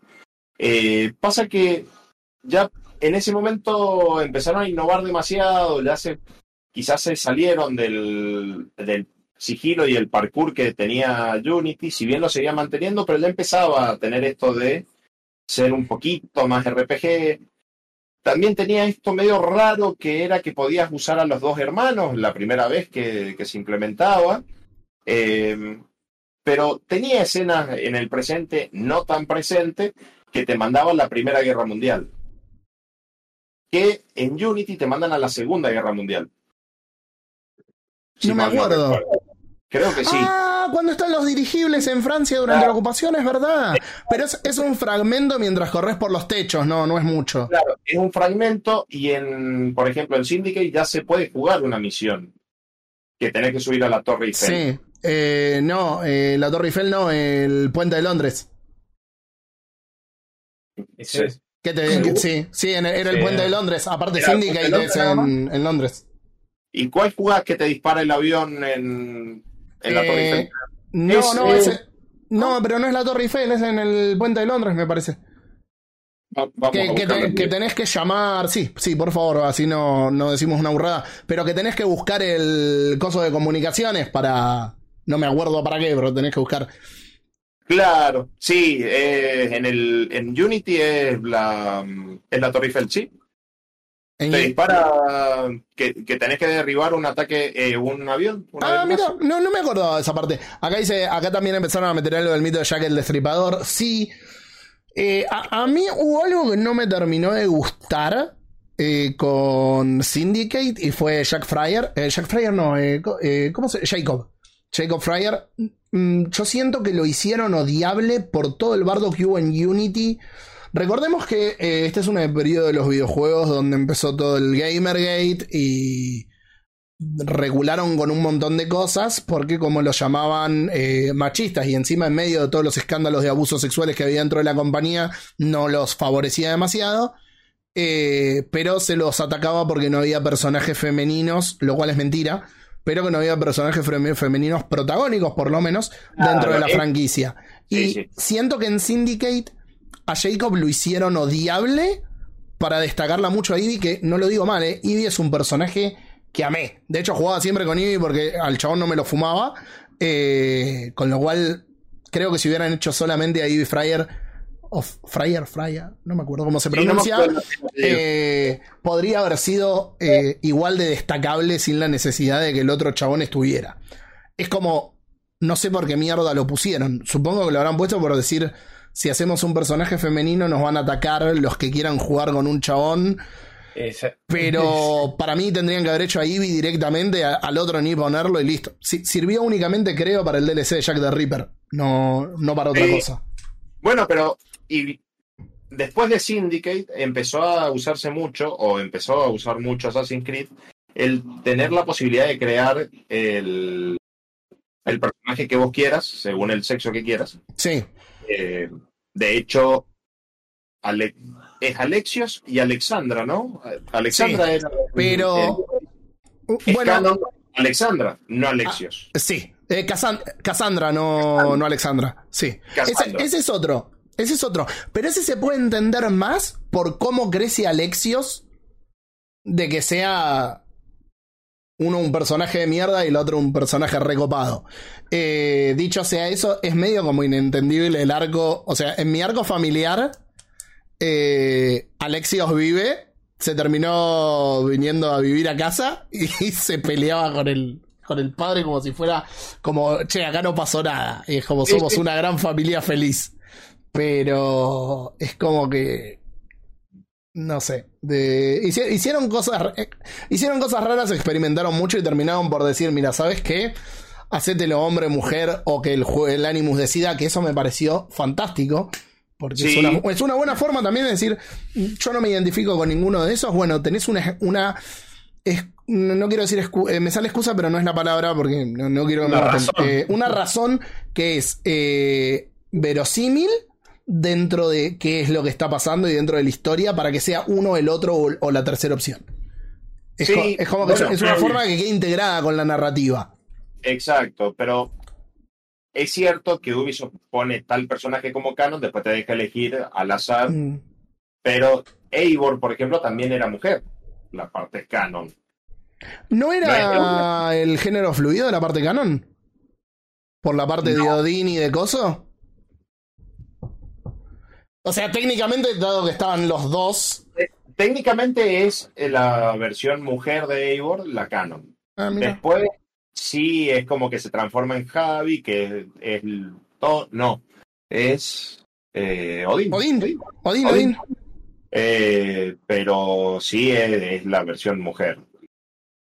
Con este pelote me doy cuenta por qué la gente pedía Mirage. No, a ver, para, pasa otra cosa. Un personaje de ver una historia, basta de esto. Y para cómo no tiene mucho sentido el- las personas, estos eh, supuestos enemigos de- del antepasado, porque se deforma mucho, deja de ser eh, los templarios para pasar a ser eh, la orden. Che, Eh, acá, acá en el chat, ah, ah. Bondiolita, Bondiolita Violenta dice Assassin's Creed Odyssey nunca pasó. ¿A qué se refiere? ¿A qué se refiere? Y hay gente que no le, hay gente que no le gusta el Odyssey, por, sobre todo por esto de que eh, abrazaba una parte más mitológica. A mí me parece, y volvemos a hablar de, creo que la palabra clave para entender Assassin's Creed en su todo es verosímil. Dado Sí, que pero- tomaron tres culturas altamente mitológicas, te mezclaron, no, no tenía sentido que no mezclaran con algo de mitología. Y encima la parte mitológica, por lo menos en Origins y en Odyssey, es opcional claro. no está tan integrada como en Valhalla, que en Valhalla eh, el ending es mitológico. Exacto. Eh, pasa que también lo tomaron como algo fantasioso en Odyssey y en Origins, algo que podía existir como no, pero después se dieron cuenta que en Valhalla, una sociedad también totalmente mitológica y que contrasta con la Con los que con la vinieron antes. Inglaterra de, cris- Ah, de perdón. cristianos. Eh, co- claro, contrasta con, el- con esta Inglaterra cristiana, entonces tenía que tener esto de, de mitológico sí o sí en la historia, ¿no? no podía pasar a ser opcional, porque estamos hablando de que directamente son los vikingos que van, invaden, que, que creen en estos tres dioses, o, o por lo menos en estos tres dioses como principales. Aparte, Y cre- flashean quizás en Dawn of Ragnarok. creo Ahí- que hay, creo que hay algo fundamental. O sea, eh, Dawn of Ragnarok me parece que fue la excusa de Ubisoft para decir cerramos el arco mitológico con esto. Y tiramos y- mierda. Y, y la Sí, verdad es, es hermoso, eh. Si vos no lo tomás como un yo quiero Assassin's Creed que sea solamente histórico y disfrutás el juego, está buenísimo. Sí, Eh, totalmente. Ahora, ¿qué pasó? ¿qué pasó? vos tenés a los a los Inu. Eh, Inu o. Sí, Inu, ¿no? Eran los Inus, sí. Lo- Los Inu. Eh, que siempre se habla de la cultura sumeria y to- todos esos grabados que hay que parecen extraterrestres. O sea, se en- encontraron la forma de juntar historia, mitología y, y algo que para nosotros es mitología, pero para alguien era una realidad histórica en algún momento. Eh, y que si vos estás hablando de todos esos que vinieron antes, del cataclismo y lo, lo que le dejaron a Desmond, no tenía sentido que lo tuvieran separado todo el tiempo. En algún punto tenía que confluir para que siguiera una- un mismo camino, un mismo hilo conductor histórico. Porque para colmo esto del fruto del Edén ya desde el primero es como muy mitológico, entonces, y es, tiene esto de magia, entonces, en algún momento es cierto, iba a confluir y no, no puedes separar la, la mitología, o por lo menos no puedes decir, bueno, vamos a ser mitológicos, pero no tanto, vamos a tener estos frutos del Edén que corresponden a Adán y Eva y qué sé yo, la creación y todo lo demás, y nunca Pero, pero los vikingos no, ¿eh? Claro, no, no, lo- los dioses vikingos, egipcios y griegos no, no existían. Eh, Marcos. Marcos, hablando de tanta mitología y tanta civilización antigua que son estos, estos últimos tres juegos RPG, eh, Ubisoft hizo un gran trabajo en anteriores entregas tomando modelos de estructuras reales como el Coliseo, eh, Notre Dame. ¿Cómo ¿Tenés datos de cómo hicieron para recrear los nuevos escenarios o fue todo pura imaginación el trabajo? Porque es un trabajo gigantesco, son mapas cada vez más grandes. No, Eh, Ubisoft tiene su propio equipo de historiadores, eh, historiadores posta, eh, Claro. con los que incluso impulsan, eh, impulsan investigaciones arqueológicas, impulsan, no sé, o aportan a los museos, todo lo que es el Museo Británico, por ejemplo, ellos tienen mucha injerencia ahí, o en el Louvre también. Eh, tienen, tienen su propia rama histórica. Esto lo que hace es que cuando se ponen a, a recrear eh, estructuras viejas o estructuras antiguas, tienen mucho de, de real. De hecho, eh, los últimos Assassin's Creed, también por la potencia gráfica, tienen el modo Discovery Tour, que vos podés caminar por las ciudades sin eh, jugar las misiones, como si fueses un turista más de, de- de estas ciudades. Maravilla. Tiene, es más, eh, les voy a les voy a poner un link de un trabajo en conjunto que hice con un canal de historia que se llama Historia en 10, por si no lo conocen, un canal de YouTube argentino que habla de cómo se parecen estos edificios. En, este caso es con Assassin's Creed Odyssey, descubriendo la, eh, la historia, pero que mm, te muestran qué tan acertados, qué tan acertados sería la palabra, eran las estructuras que recrearon en este juego en Odyssey con las pinturas de los eh, la- las pinturas de los edificios, porque recordemos que los edificios, por ejemplo, no eran blancos, eran todos pintados, Ajá. nada más que la pintura se fue cayendo con el tiempo, pero eran totalmente coloridos. O la estatua de Atenea en Atenas, que fue demolida, pero que es real como era en esa época, que era, no sé, tenía como 30 metros de altura, estaba mirando hacia el mar, o sea, es todo un trabajo de investigación importante, o como las pirámides en Origins, que son blancas con la punta dorada. Sí. De- esta- estas cosas están recreadas casi a la perfección. Por eso resaltaba al principio que para poder co- reconstruir Notre Dame usaron un video y un juego que era de, de- de realidad virtual de Ubisoft, porque lo habían escaneado a la perfección. Entonces era totalmente fidedigno como para poder eh, basarse en eso. Sí, es, es impresionante el laburo que hicieron, el laburo que siguen haciendo. Yo por eso eh, a Ubisoft hay un montón de cosas que se le puede criticar. Eh, como empresa y el tema de los eh, las denuncias y todo eso, me parece que tienen que solucionar un montón de cosas. Y, Sí, y- urgente. Pero en el tema de los bugs, sí, salen bugueados hasta el ojete. De hecho, estaba pensando en hacer un video de bugs del Mirage y, y no junté tantos como quisiera para un reel, entonces desistí. Pero el trabajo de investigación que hacen y el desarrollo que tienen de sus mundos, y no es únicamente en Assassin's Creed. En The Division, por ejemplo, la Manhattan es, está recreada de una forma espectacular. Eh, tiene un nivel de detalle en los escenarios que hace. Por eso estoy muy emocionado por el nuevo juego de Star Wars El Outlaws que van a sacar. Porque no me cabe la menor duda eh, de que va a ser un mundo súper inmersivo. Pero, pero en ese sentido hacen un laburo espectacular. Eh, Marcos, acá Gasti nos dice dos preguntas. ¿Qué les gustaría que mejoren o agreguen en los próximos Assassin's Creed? ¿Y qué eventos históricos o regiones les gustaría? Contesta vos primero y contesto. Buena pregunta. Una época histórica, ¿no? Es que creo que Assassin's Creed se ha encargado de, de abarcar casi todas la- las épocas. Quizás una de la Segunda Guerra Mundial está, si bien es muy trillado, ver quizás cómo puede llegar a, a- a trabajar la historia de Ubisoft estaría bueno. Y un, escúchame, un escuadrón de boinas verdes. Totalmente. O, o quizás no Segunda Guerra Mundial porque está muy quemado. Guerra Fría, boludo. También. Guerra también. Fría. Sí, sí, al- algo así que, te- que tenga un poquito más de misterio. A ver, ¿cómo, cómo inicia la Primera Guerra Mundial con el asesinato Claro. Del archiduque. Fernando? Puede llegar a encararse por ahí. Porque para cómo la Primera Guerra Mundial, viste que no es como una historia muy como muy investigada. De hecho, cuando salió Battlefield 1 era como una novedad, porque era todo Segunda Guerra Mundial, lo más Sí. viejo que se jugaba. Pasa que es como que la Primera Guerra Mundial es como, che, no está pasando nada y de repente pasó y hoy terminó y llevó al gran quilombo que fue la Segunda Guerra Mundial. Pero es como que miras para atrás y la primera, la guerra- sí, fue una guerra grande. Exacto, sí, sí, totalmente. Fue una guerra más dentro de un periodo de, de guerra y Pero Finalización esa, pero Oh. tiene mucha historia detrás. un, un Assassin's Creed que culmine con el asesinato del archiduque de Sarajevo, compro. Sí, que, que se desarrolle en la zona de los Balcanes y Sí. que, que- que era bien enquilombada en ese momento, compro.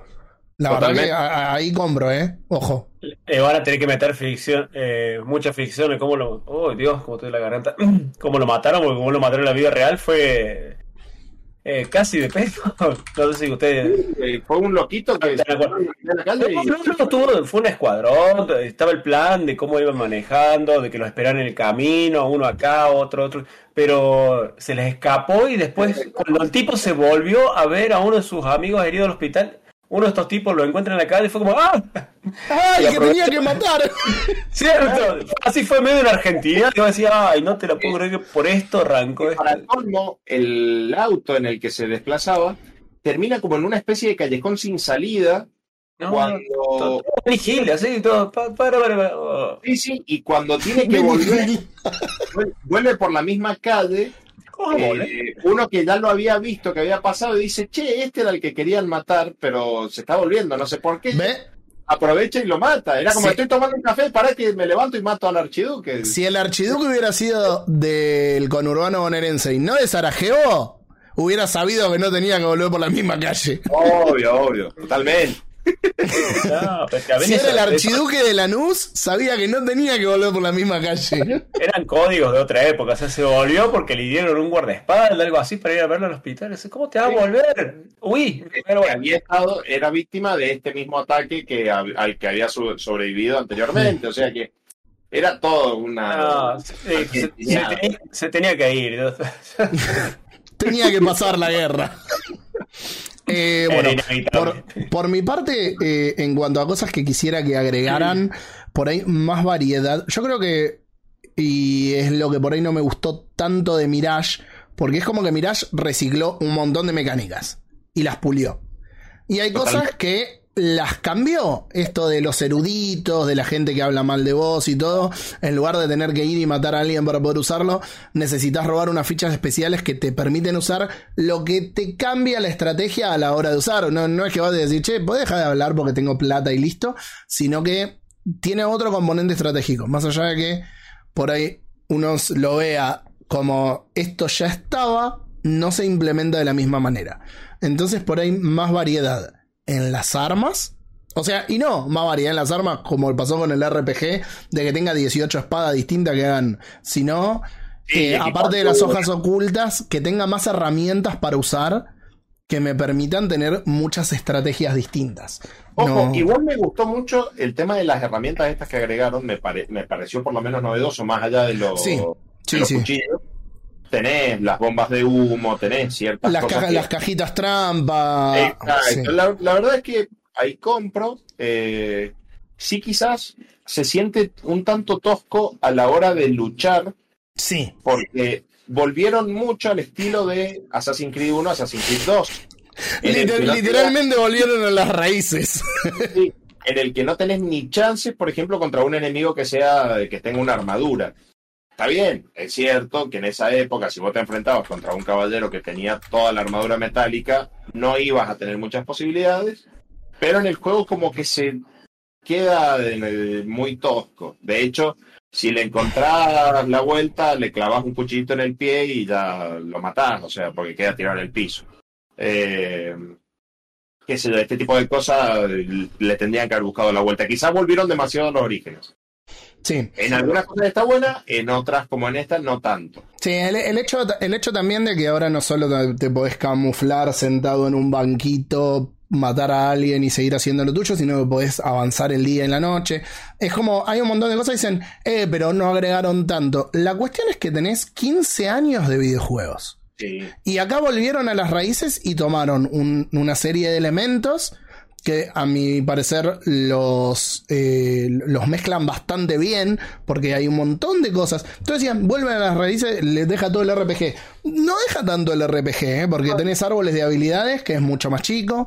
Eh, tenés esto de el coso de, de los cultistas que tenés que matar. Tiene un montón de libertad en qué orden lo haces. No. Es más chico, es más reducido. En esto es más como detectivesco. Eso es lo que Mm. tiene. Entonces, sí, es como que el árbol de posibilidades se te abre mucho más. Igual es cierto que el árbol de habilidades no influye tanto en el gameplay. Termina siendo como medio. Está ahí porque si Depende, no. depende, de cómo, depende de cómo juegues, porque ponele el foco, que vos podés aumentar la cantidad, que esa es la cadena de asesinatos, sí es una mecánica nueva. Sí, está Eh, muy bueno. Necesitas sí o sí desarrollarlo porque si no, no te sirve. Y hay partes donde te simplifica muchísimo el juego usar la cadena de asesinatos. Y después, Sí. el hecho de que las herramientas, para poder acceder a nuevas herramientas, que esto por ahí es más choto, porque antes en el 1 te lo daban ascendiendo de rangos, Exacto. acá las tenés que desbloquear. Es como que desbloqueas herramientas nuevas a través de la experiencia, no está tan mal. Es como que está más orientado a eso y no a cuánta vida o cuánto daño puede hacer el personaje. Que de hecho, Mm. si es a pelea uno versus uno, el personaje no hace mucho daño. Mm.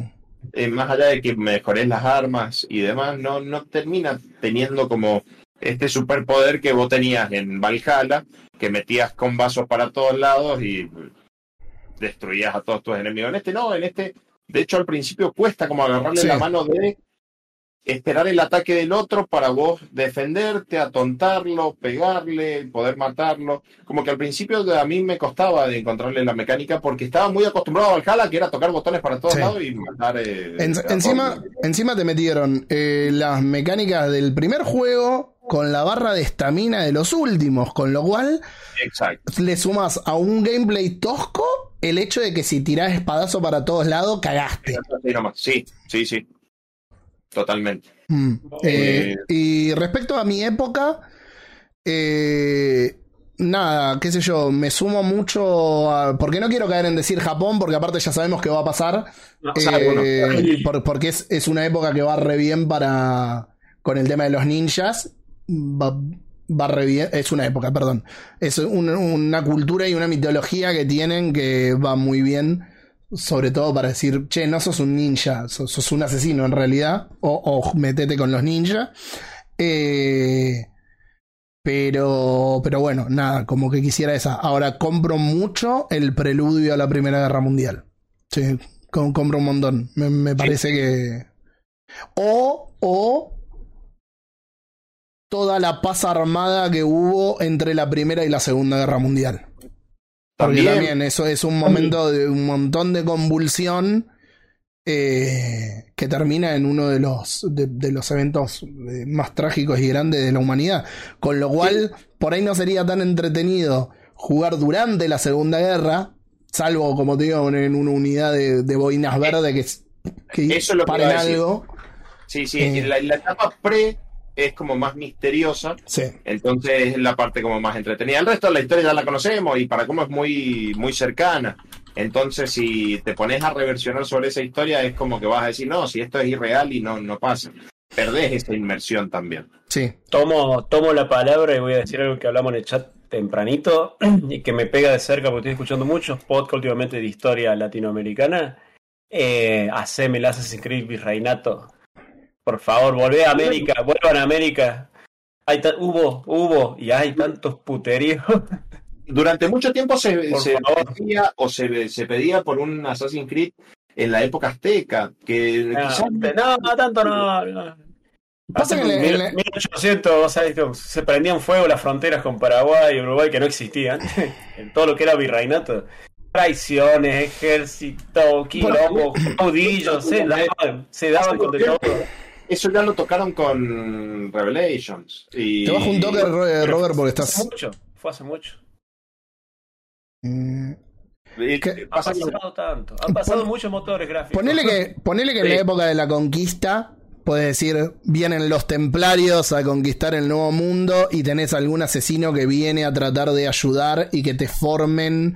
Que de hecho algo se vio en Black Flag en la parte de- y en Liberation también, eh, que, que estás estudiando las ruinas y lo podés llevar mucho de la mano con el tema de los.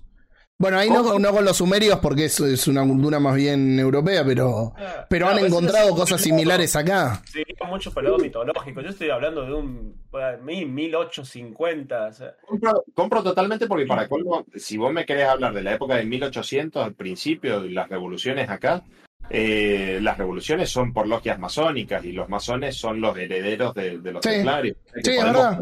Totalmente. O sea, Hace poco escuché la historia de cómo fue la, la guerra de la Triple Alianza y cómo se metió Brasil y el, el desastre, cómo de- le metieron un retraso de 200 años a Paraguay y empezás a entender un montón de cosas y decís, wow, qué lindo que es escuchar estos podcasts de historia y qué depresivo porque empecé a encontrar las raíces de nuestra realidad. Ah, mamita. era- éramos un poquito envidiosos con el Paraguay. Pero sí, no, no. los- los- le, me- le metieron.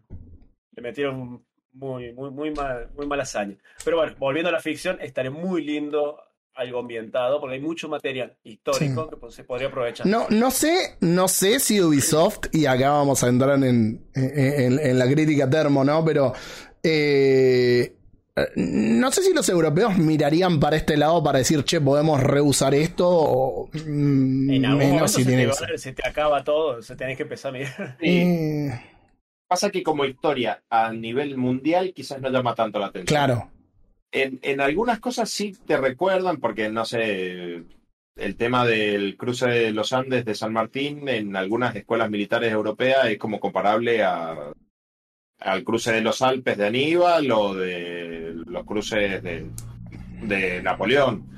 Pero son como pequeños fragmentos muy, muy chiquitos que no terminan de englobar como una historia importante a nivel pasa que no sé. No sé tampoco si pegaría mucho, porque por ahí el- se tomaría como un remake de Assassin's Creed 3, porque al final tiene que ver con el preludio a la, a la independencia americana. Claro. Con lo cual. No. Han pasado tantos años y en algún momento tienen que. Sí. Igual, igual a mí me parece que en algún momento. Sin, sin ideas. No, en, en algún momento, o sea, anunciaron un montón de proyectos que no sé si efectivamente van a ser todos, pero anunciaron como seis proyectos Assassin's Creed distintos. Y yo creo que hay Assassin's de- Creed. de la Casa de Brujas, eh, ahora que va a ser en Alemania. Eh, que Ah, no me acuerdo bien cómo se llama. Assassin's Creed Sí. para mí lo que necesita es terminar. Después de última, si querés rebotearlo y hace 15 años más. Pero necesita terminar, necesitan darle un final como no le dieron. Yo creo que con Desmond, que me hubiera gustado que te dejaran elegir entre un final canon y no canon, pero me hubiera gustado que ahí se terminara Assassin's Creed. Para bien y para mal. Decís, che, pero es re anticlimático esto. Pero salvamos el mundo y se acabó. El tema es que no terminaste con. ah, eh, con- Sí. ah, impediste una amenaza, no la otra. Exacto. Exacto. Bueno, ahora estaba viendo, claro, el año pasado en el Ubi Forward, cuando se presentaron los, los nuevos proyectos, que se presentó Ubisoft Project Red, que es el de Japón, se presentó el EXE, que... ¿Eso no es el VR o el de China? No, no, no. El EXE es el que tiene el ah, logo el de. como con palitos, Sí, sí, sí, sí. atados. Eh, y ¿Qué? Exe se traduce, es más, atrás se ve como una estrella satánica, atrás del logo, como de estas estrellas de rituales, pero además Exe se traduce como bruja en alemán. Sí, sí, sí. que Entonces lo, lo, lo van a promocionar como de esta manera. Hay- Supuestamente va a estar ambientado en la época de la Casa de Brujas. hay uno Que también está, también me parece una buena historia. Eh, ya hay, de hecho, hay unos cómics que salieron que tienen un formato de mierda porque son así de grandes. eh, que creo que estaba, si no me equivoco, en Accipiter. No, Accipiter no era. Ya les digo. Pero hubo uno ya eh, en el que toma a continuación de todo lo que pasó con Desmond y, todo lo que hay eh, en la, en la era del presente. De hecho, ya visitaron, previo a Origins había salido y fue Egipto uno de los que, de los que habían visitado. Eh, que si no me equivoco estaba en estos, pero tuvo mucho que ver con el periodo de la cacería de brujas. Eh, no, no fue en estos, pero ¿sabes qué? El personaje del último cómic se llama Leila.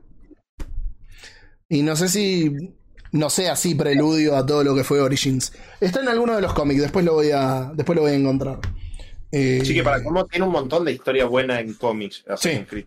Sí, sí, sí. ¿Todos, todos los cómics son canon? Eh, algunos sí, otros no estoy seguro.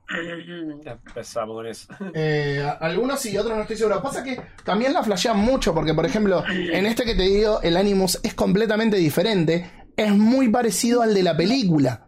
Que es un brazo que te permite moverte libre. Que por eso cuando la gente criticó la película, digo, ¿es lo más fiel al juego? ¿Es una de las adaptaciones más fiel a un videojuego eh, que hicieron? El tema es que no podés, te demuestra que no podés adaptar todo. Que vos me muestres 10 escenas del águila volando por arriba del coso 5 minutos, no es una secuencia de carga. No, no es una escena que te pusieron para que cargue todo lo que está abajo. Entonces, que vos me lo pongas en el cine, es una cagada. Pero a mí me pareció una muy buena adaptación de...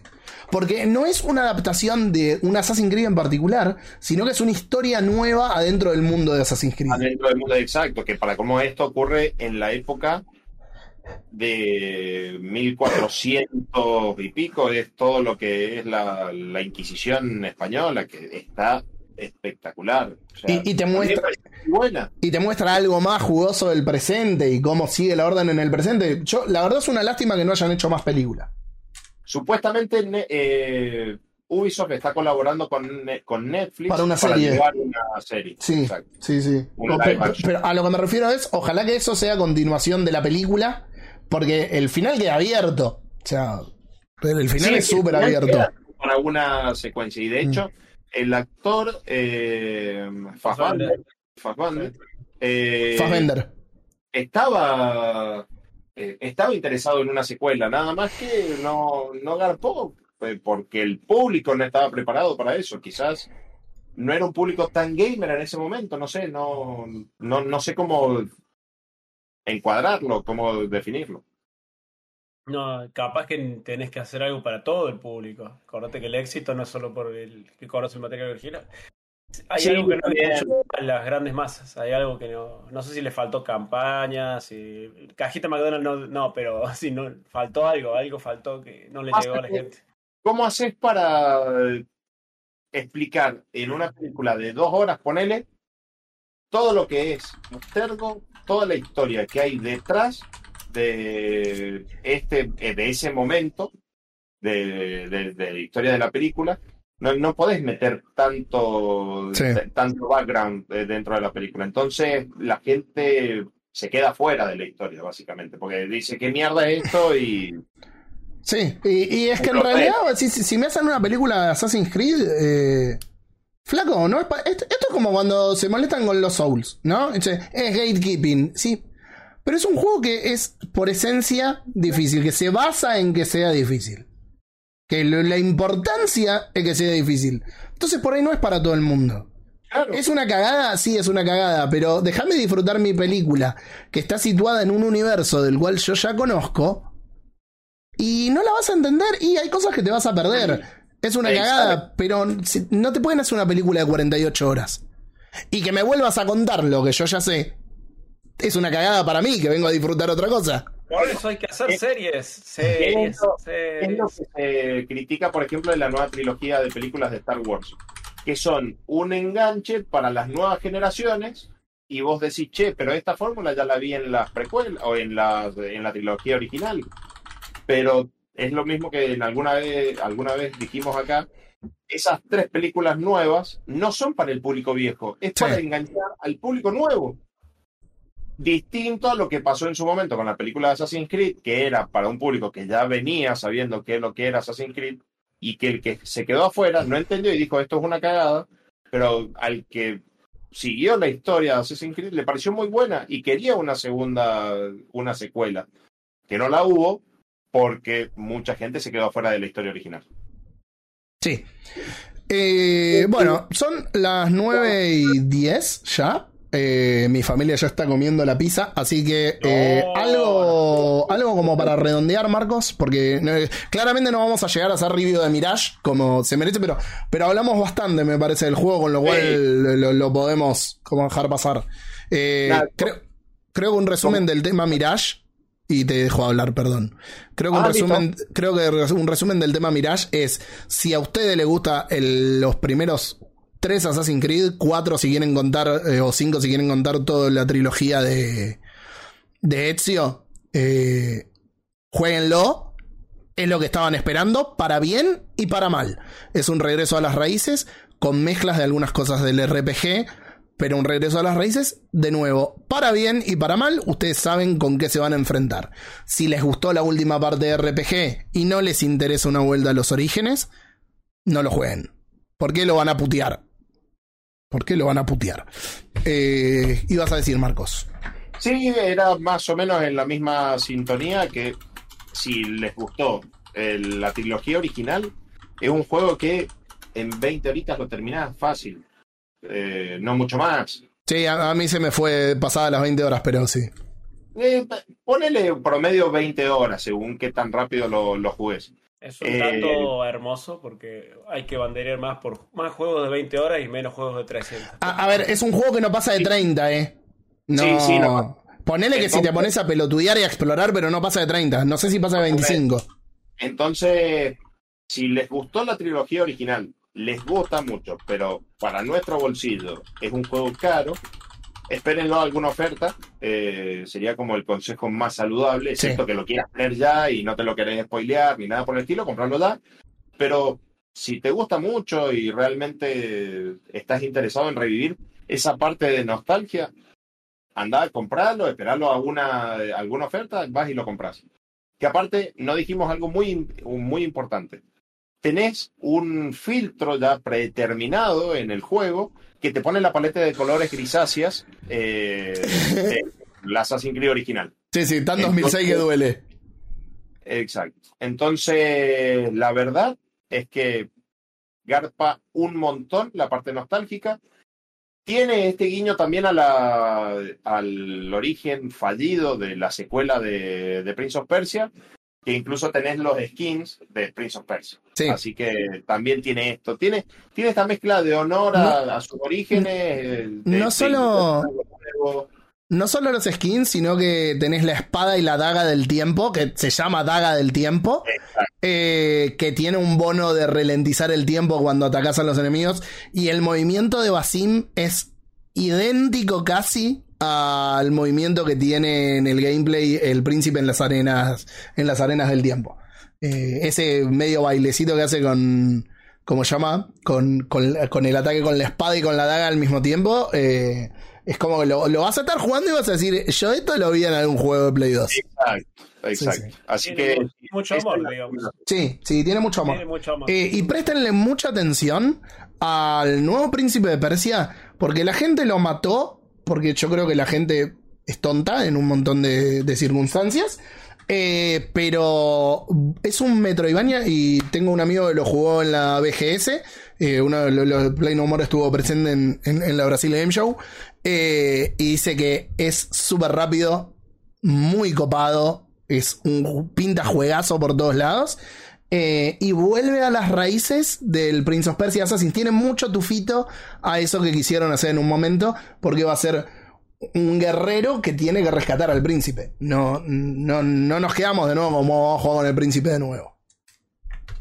Eh, así que eso, no sé. Sí, pinta juega su posta. Yo ya tengo ganas de jugar. ¿Algo más, Marquitos? Creo que no, creo que estuvo bastante, bastante bueno. Me Sí. parece que cumplimos, ¿no? Me parece que sí. Eh, Si te soy sincero, haría una hora más de podcast hablando de Assassin's Creed porque quedan como dos millones de cosas, con lo cual Oh, podemos volver a revisitarlo en algún momento con otro enfoque. Eh, no dijimos ni siquiera el orden cronológico en que se debería No. jugar. sí, es verdad, No, no lo cures. es ¿Qué verdad. Marco, Marco, antes que nos vayamos, eh, los juegos de en 2D, el Assassin's Creed, Rusia, China, India, ¿los jugaste? ¿Te interesaron? Nunca. No, nunca los jugué, porque es- esos sí salían como que eran los Chronicles. Sí, Chronicles.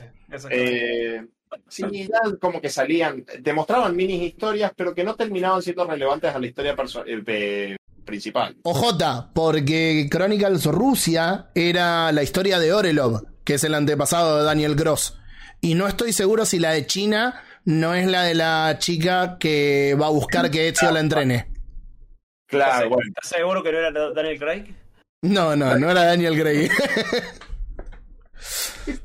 De hecho, el juego de para celulares que va a salir, o que ya salió, no me acuerdo, está ambientado en China, si mal no recuerdo. sí, pero no sé si es el mismo personaje. Claro, habría que ver eso. No, además, China, ¿cuántos miles de años de historia sabes? Bueno. en cualquier lado. Po- ¿Podés resumir en los últimos minutos el orden cronológico? Como para que la Eh. gente sepa y cerrar con eso. Vamos. Eh, primero Odyssey, que ocurre como 400 años antes de, de, de antes de Cristo, que de hecho acá todavía no se sabía de- o, o no estaban como nombradas las facciones, ¿sí? No- acá no se hace mucha mención a eso. Se habla del Después- culto del cosmos. Exacto. Después tenemos Origins, que acá sí ya aparece los ocultos y la orden, básicamente. De hecho, es que es en los orígenes de la orden. Los orígenes de la orden. Y de hecho acá descubrimos qué significa o qué es lo que es el logo de Assassin's Creed, que es la marca que deja el, el cráneo de un águila sobre la arena. Eh, claro, es un piquito, básicamente. Eh, después Mirage, que ocurre en el año 800, siglo IX. Y tenemos Assassin's Creed Valhalla que ocurre en el mismo siglo, siglo IX. Por eso es que Basim lo vamos a ver ya más viejo en Valhalla, eh, conociendo a Eivor. Eh, después saltamos a el Assassin's Creed original, eh, con la tercera cruzada como hilo conductor de todo.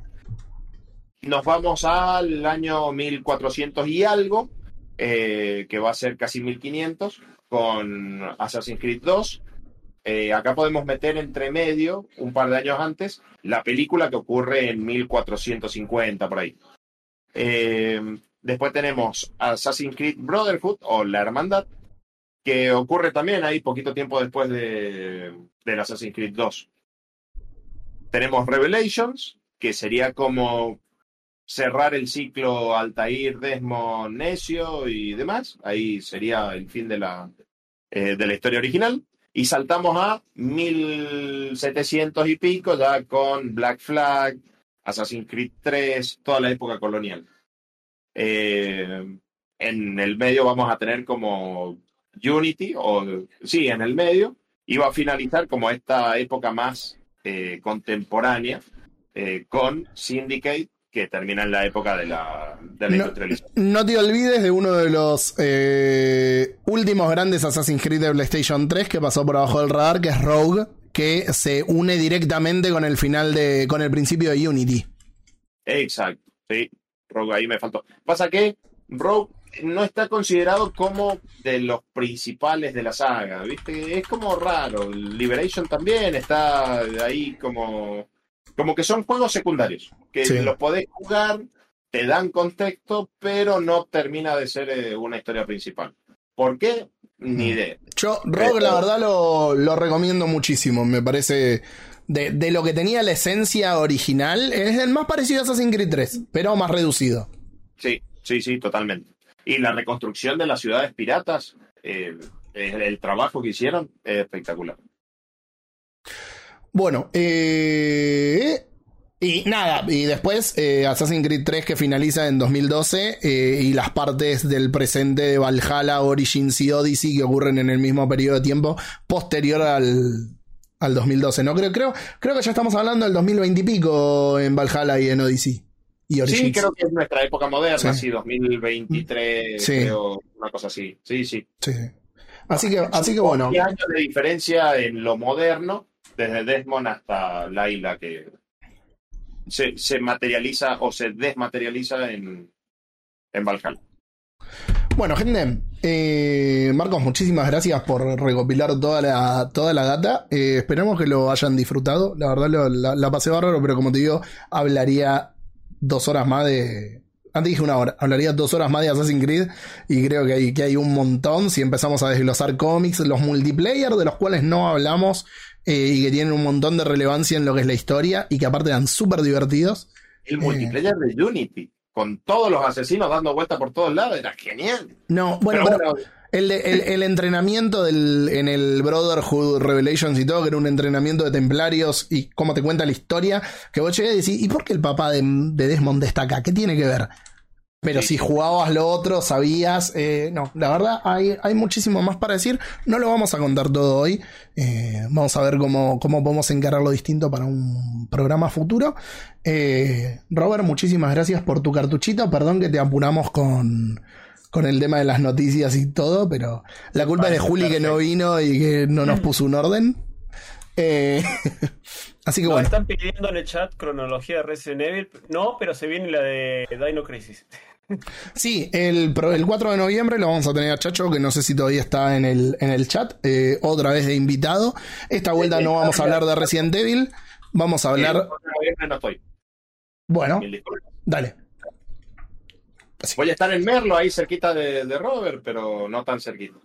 Está, está muy bien. Eh, República Separatista. eh, Fio, si querés de Resident Evil, el programa ya pasó, y pasó hace como un año. Busca eh, Welcome to Dragon City Chacho en Spotify y podés escucharlo. De hecho, creo, creo que incluso en la cronología la hablamos. Eh, así que bueno. Cerramos con todo. Acá tengo mi cosito de prensa del AGS. Eh, cerramos con esto. Eh, esperamos que hayan tenido un muy lindo fin de semana.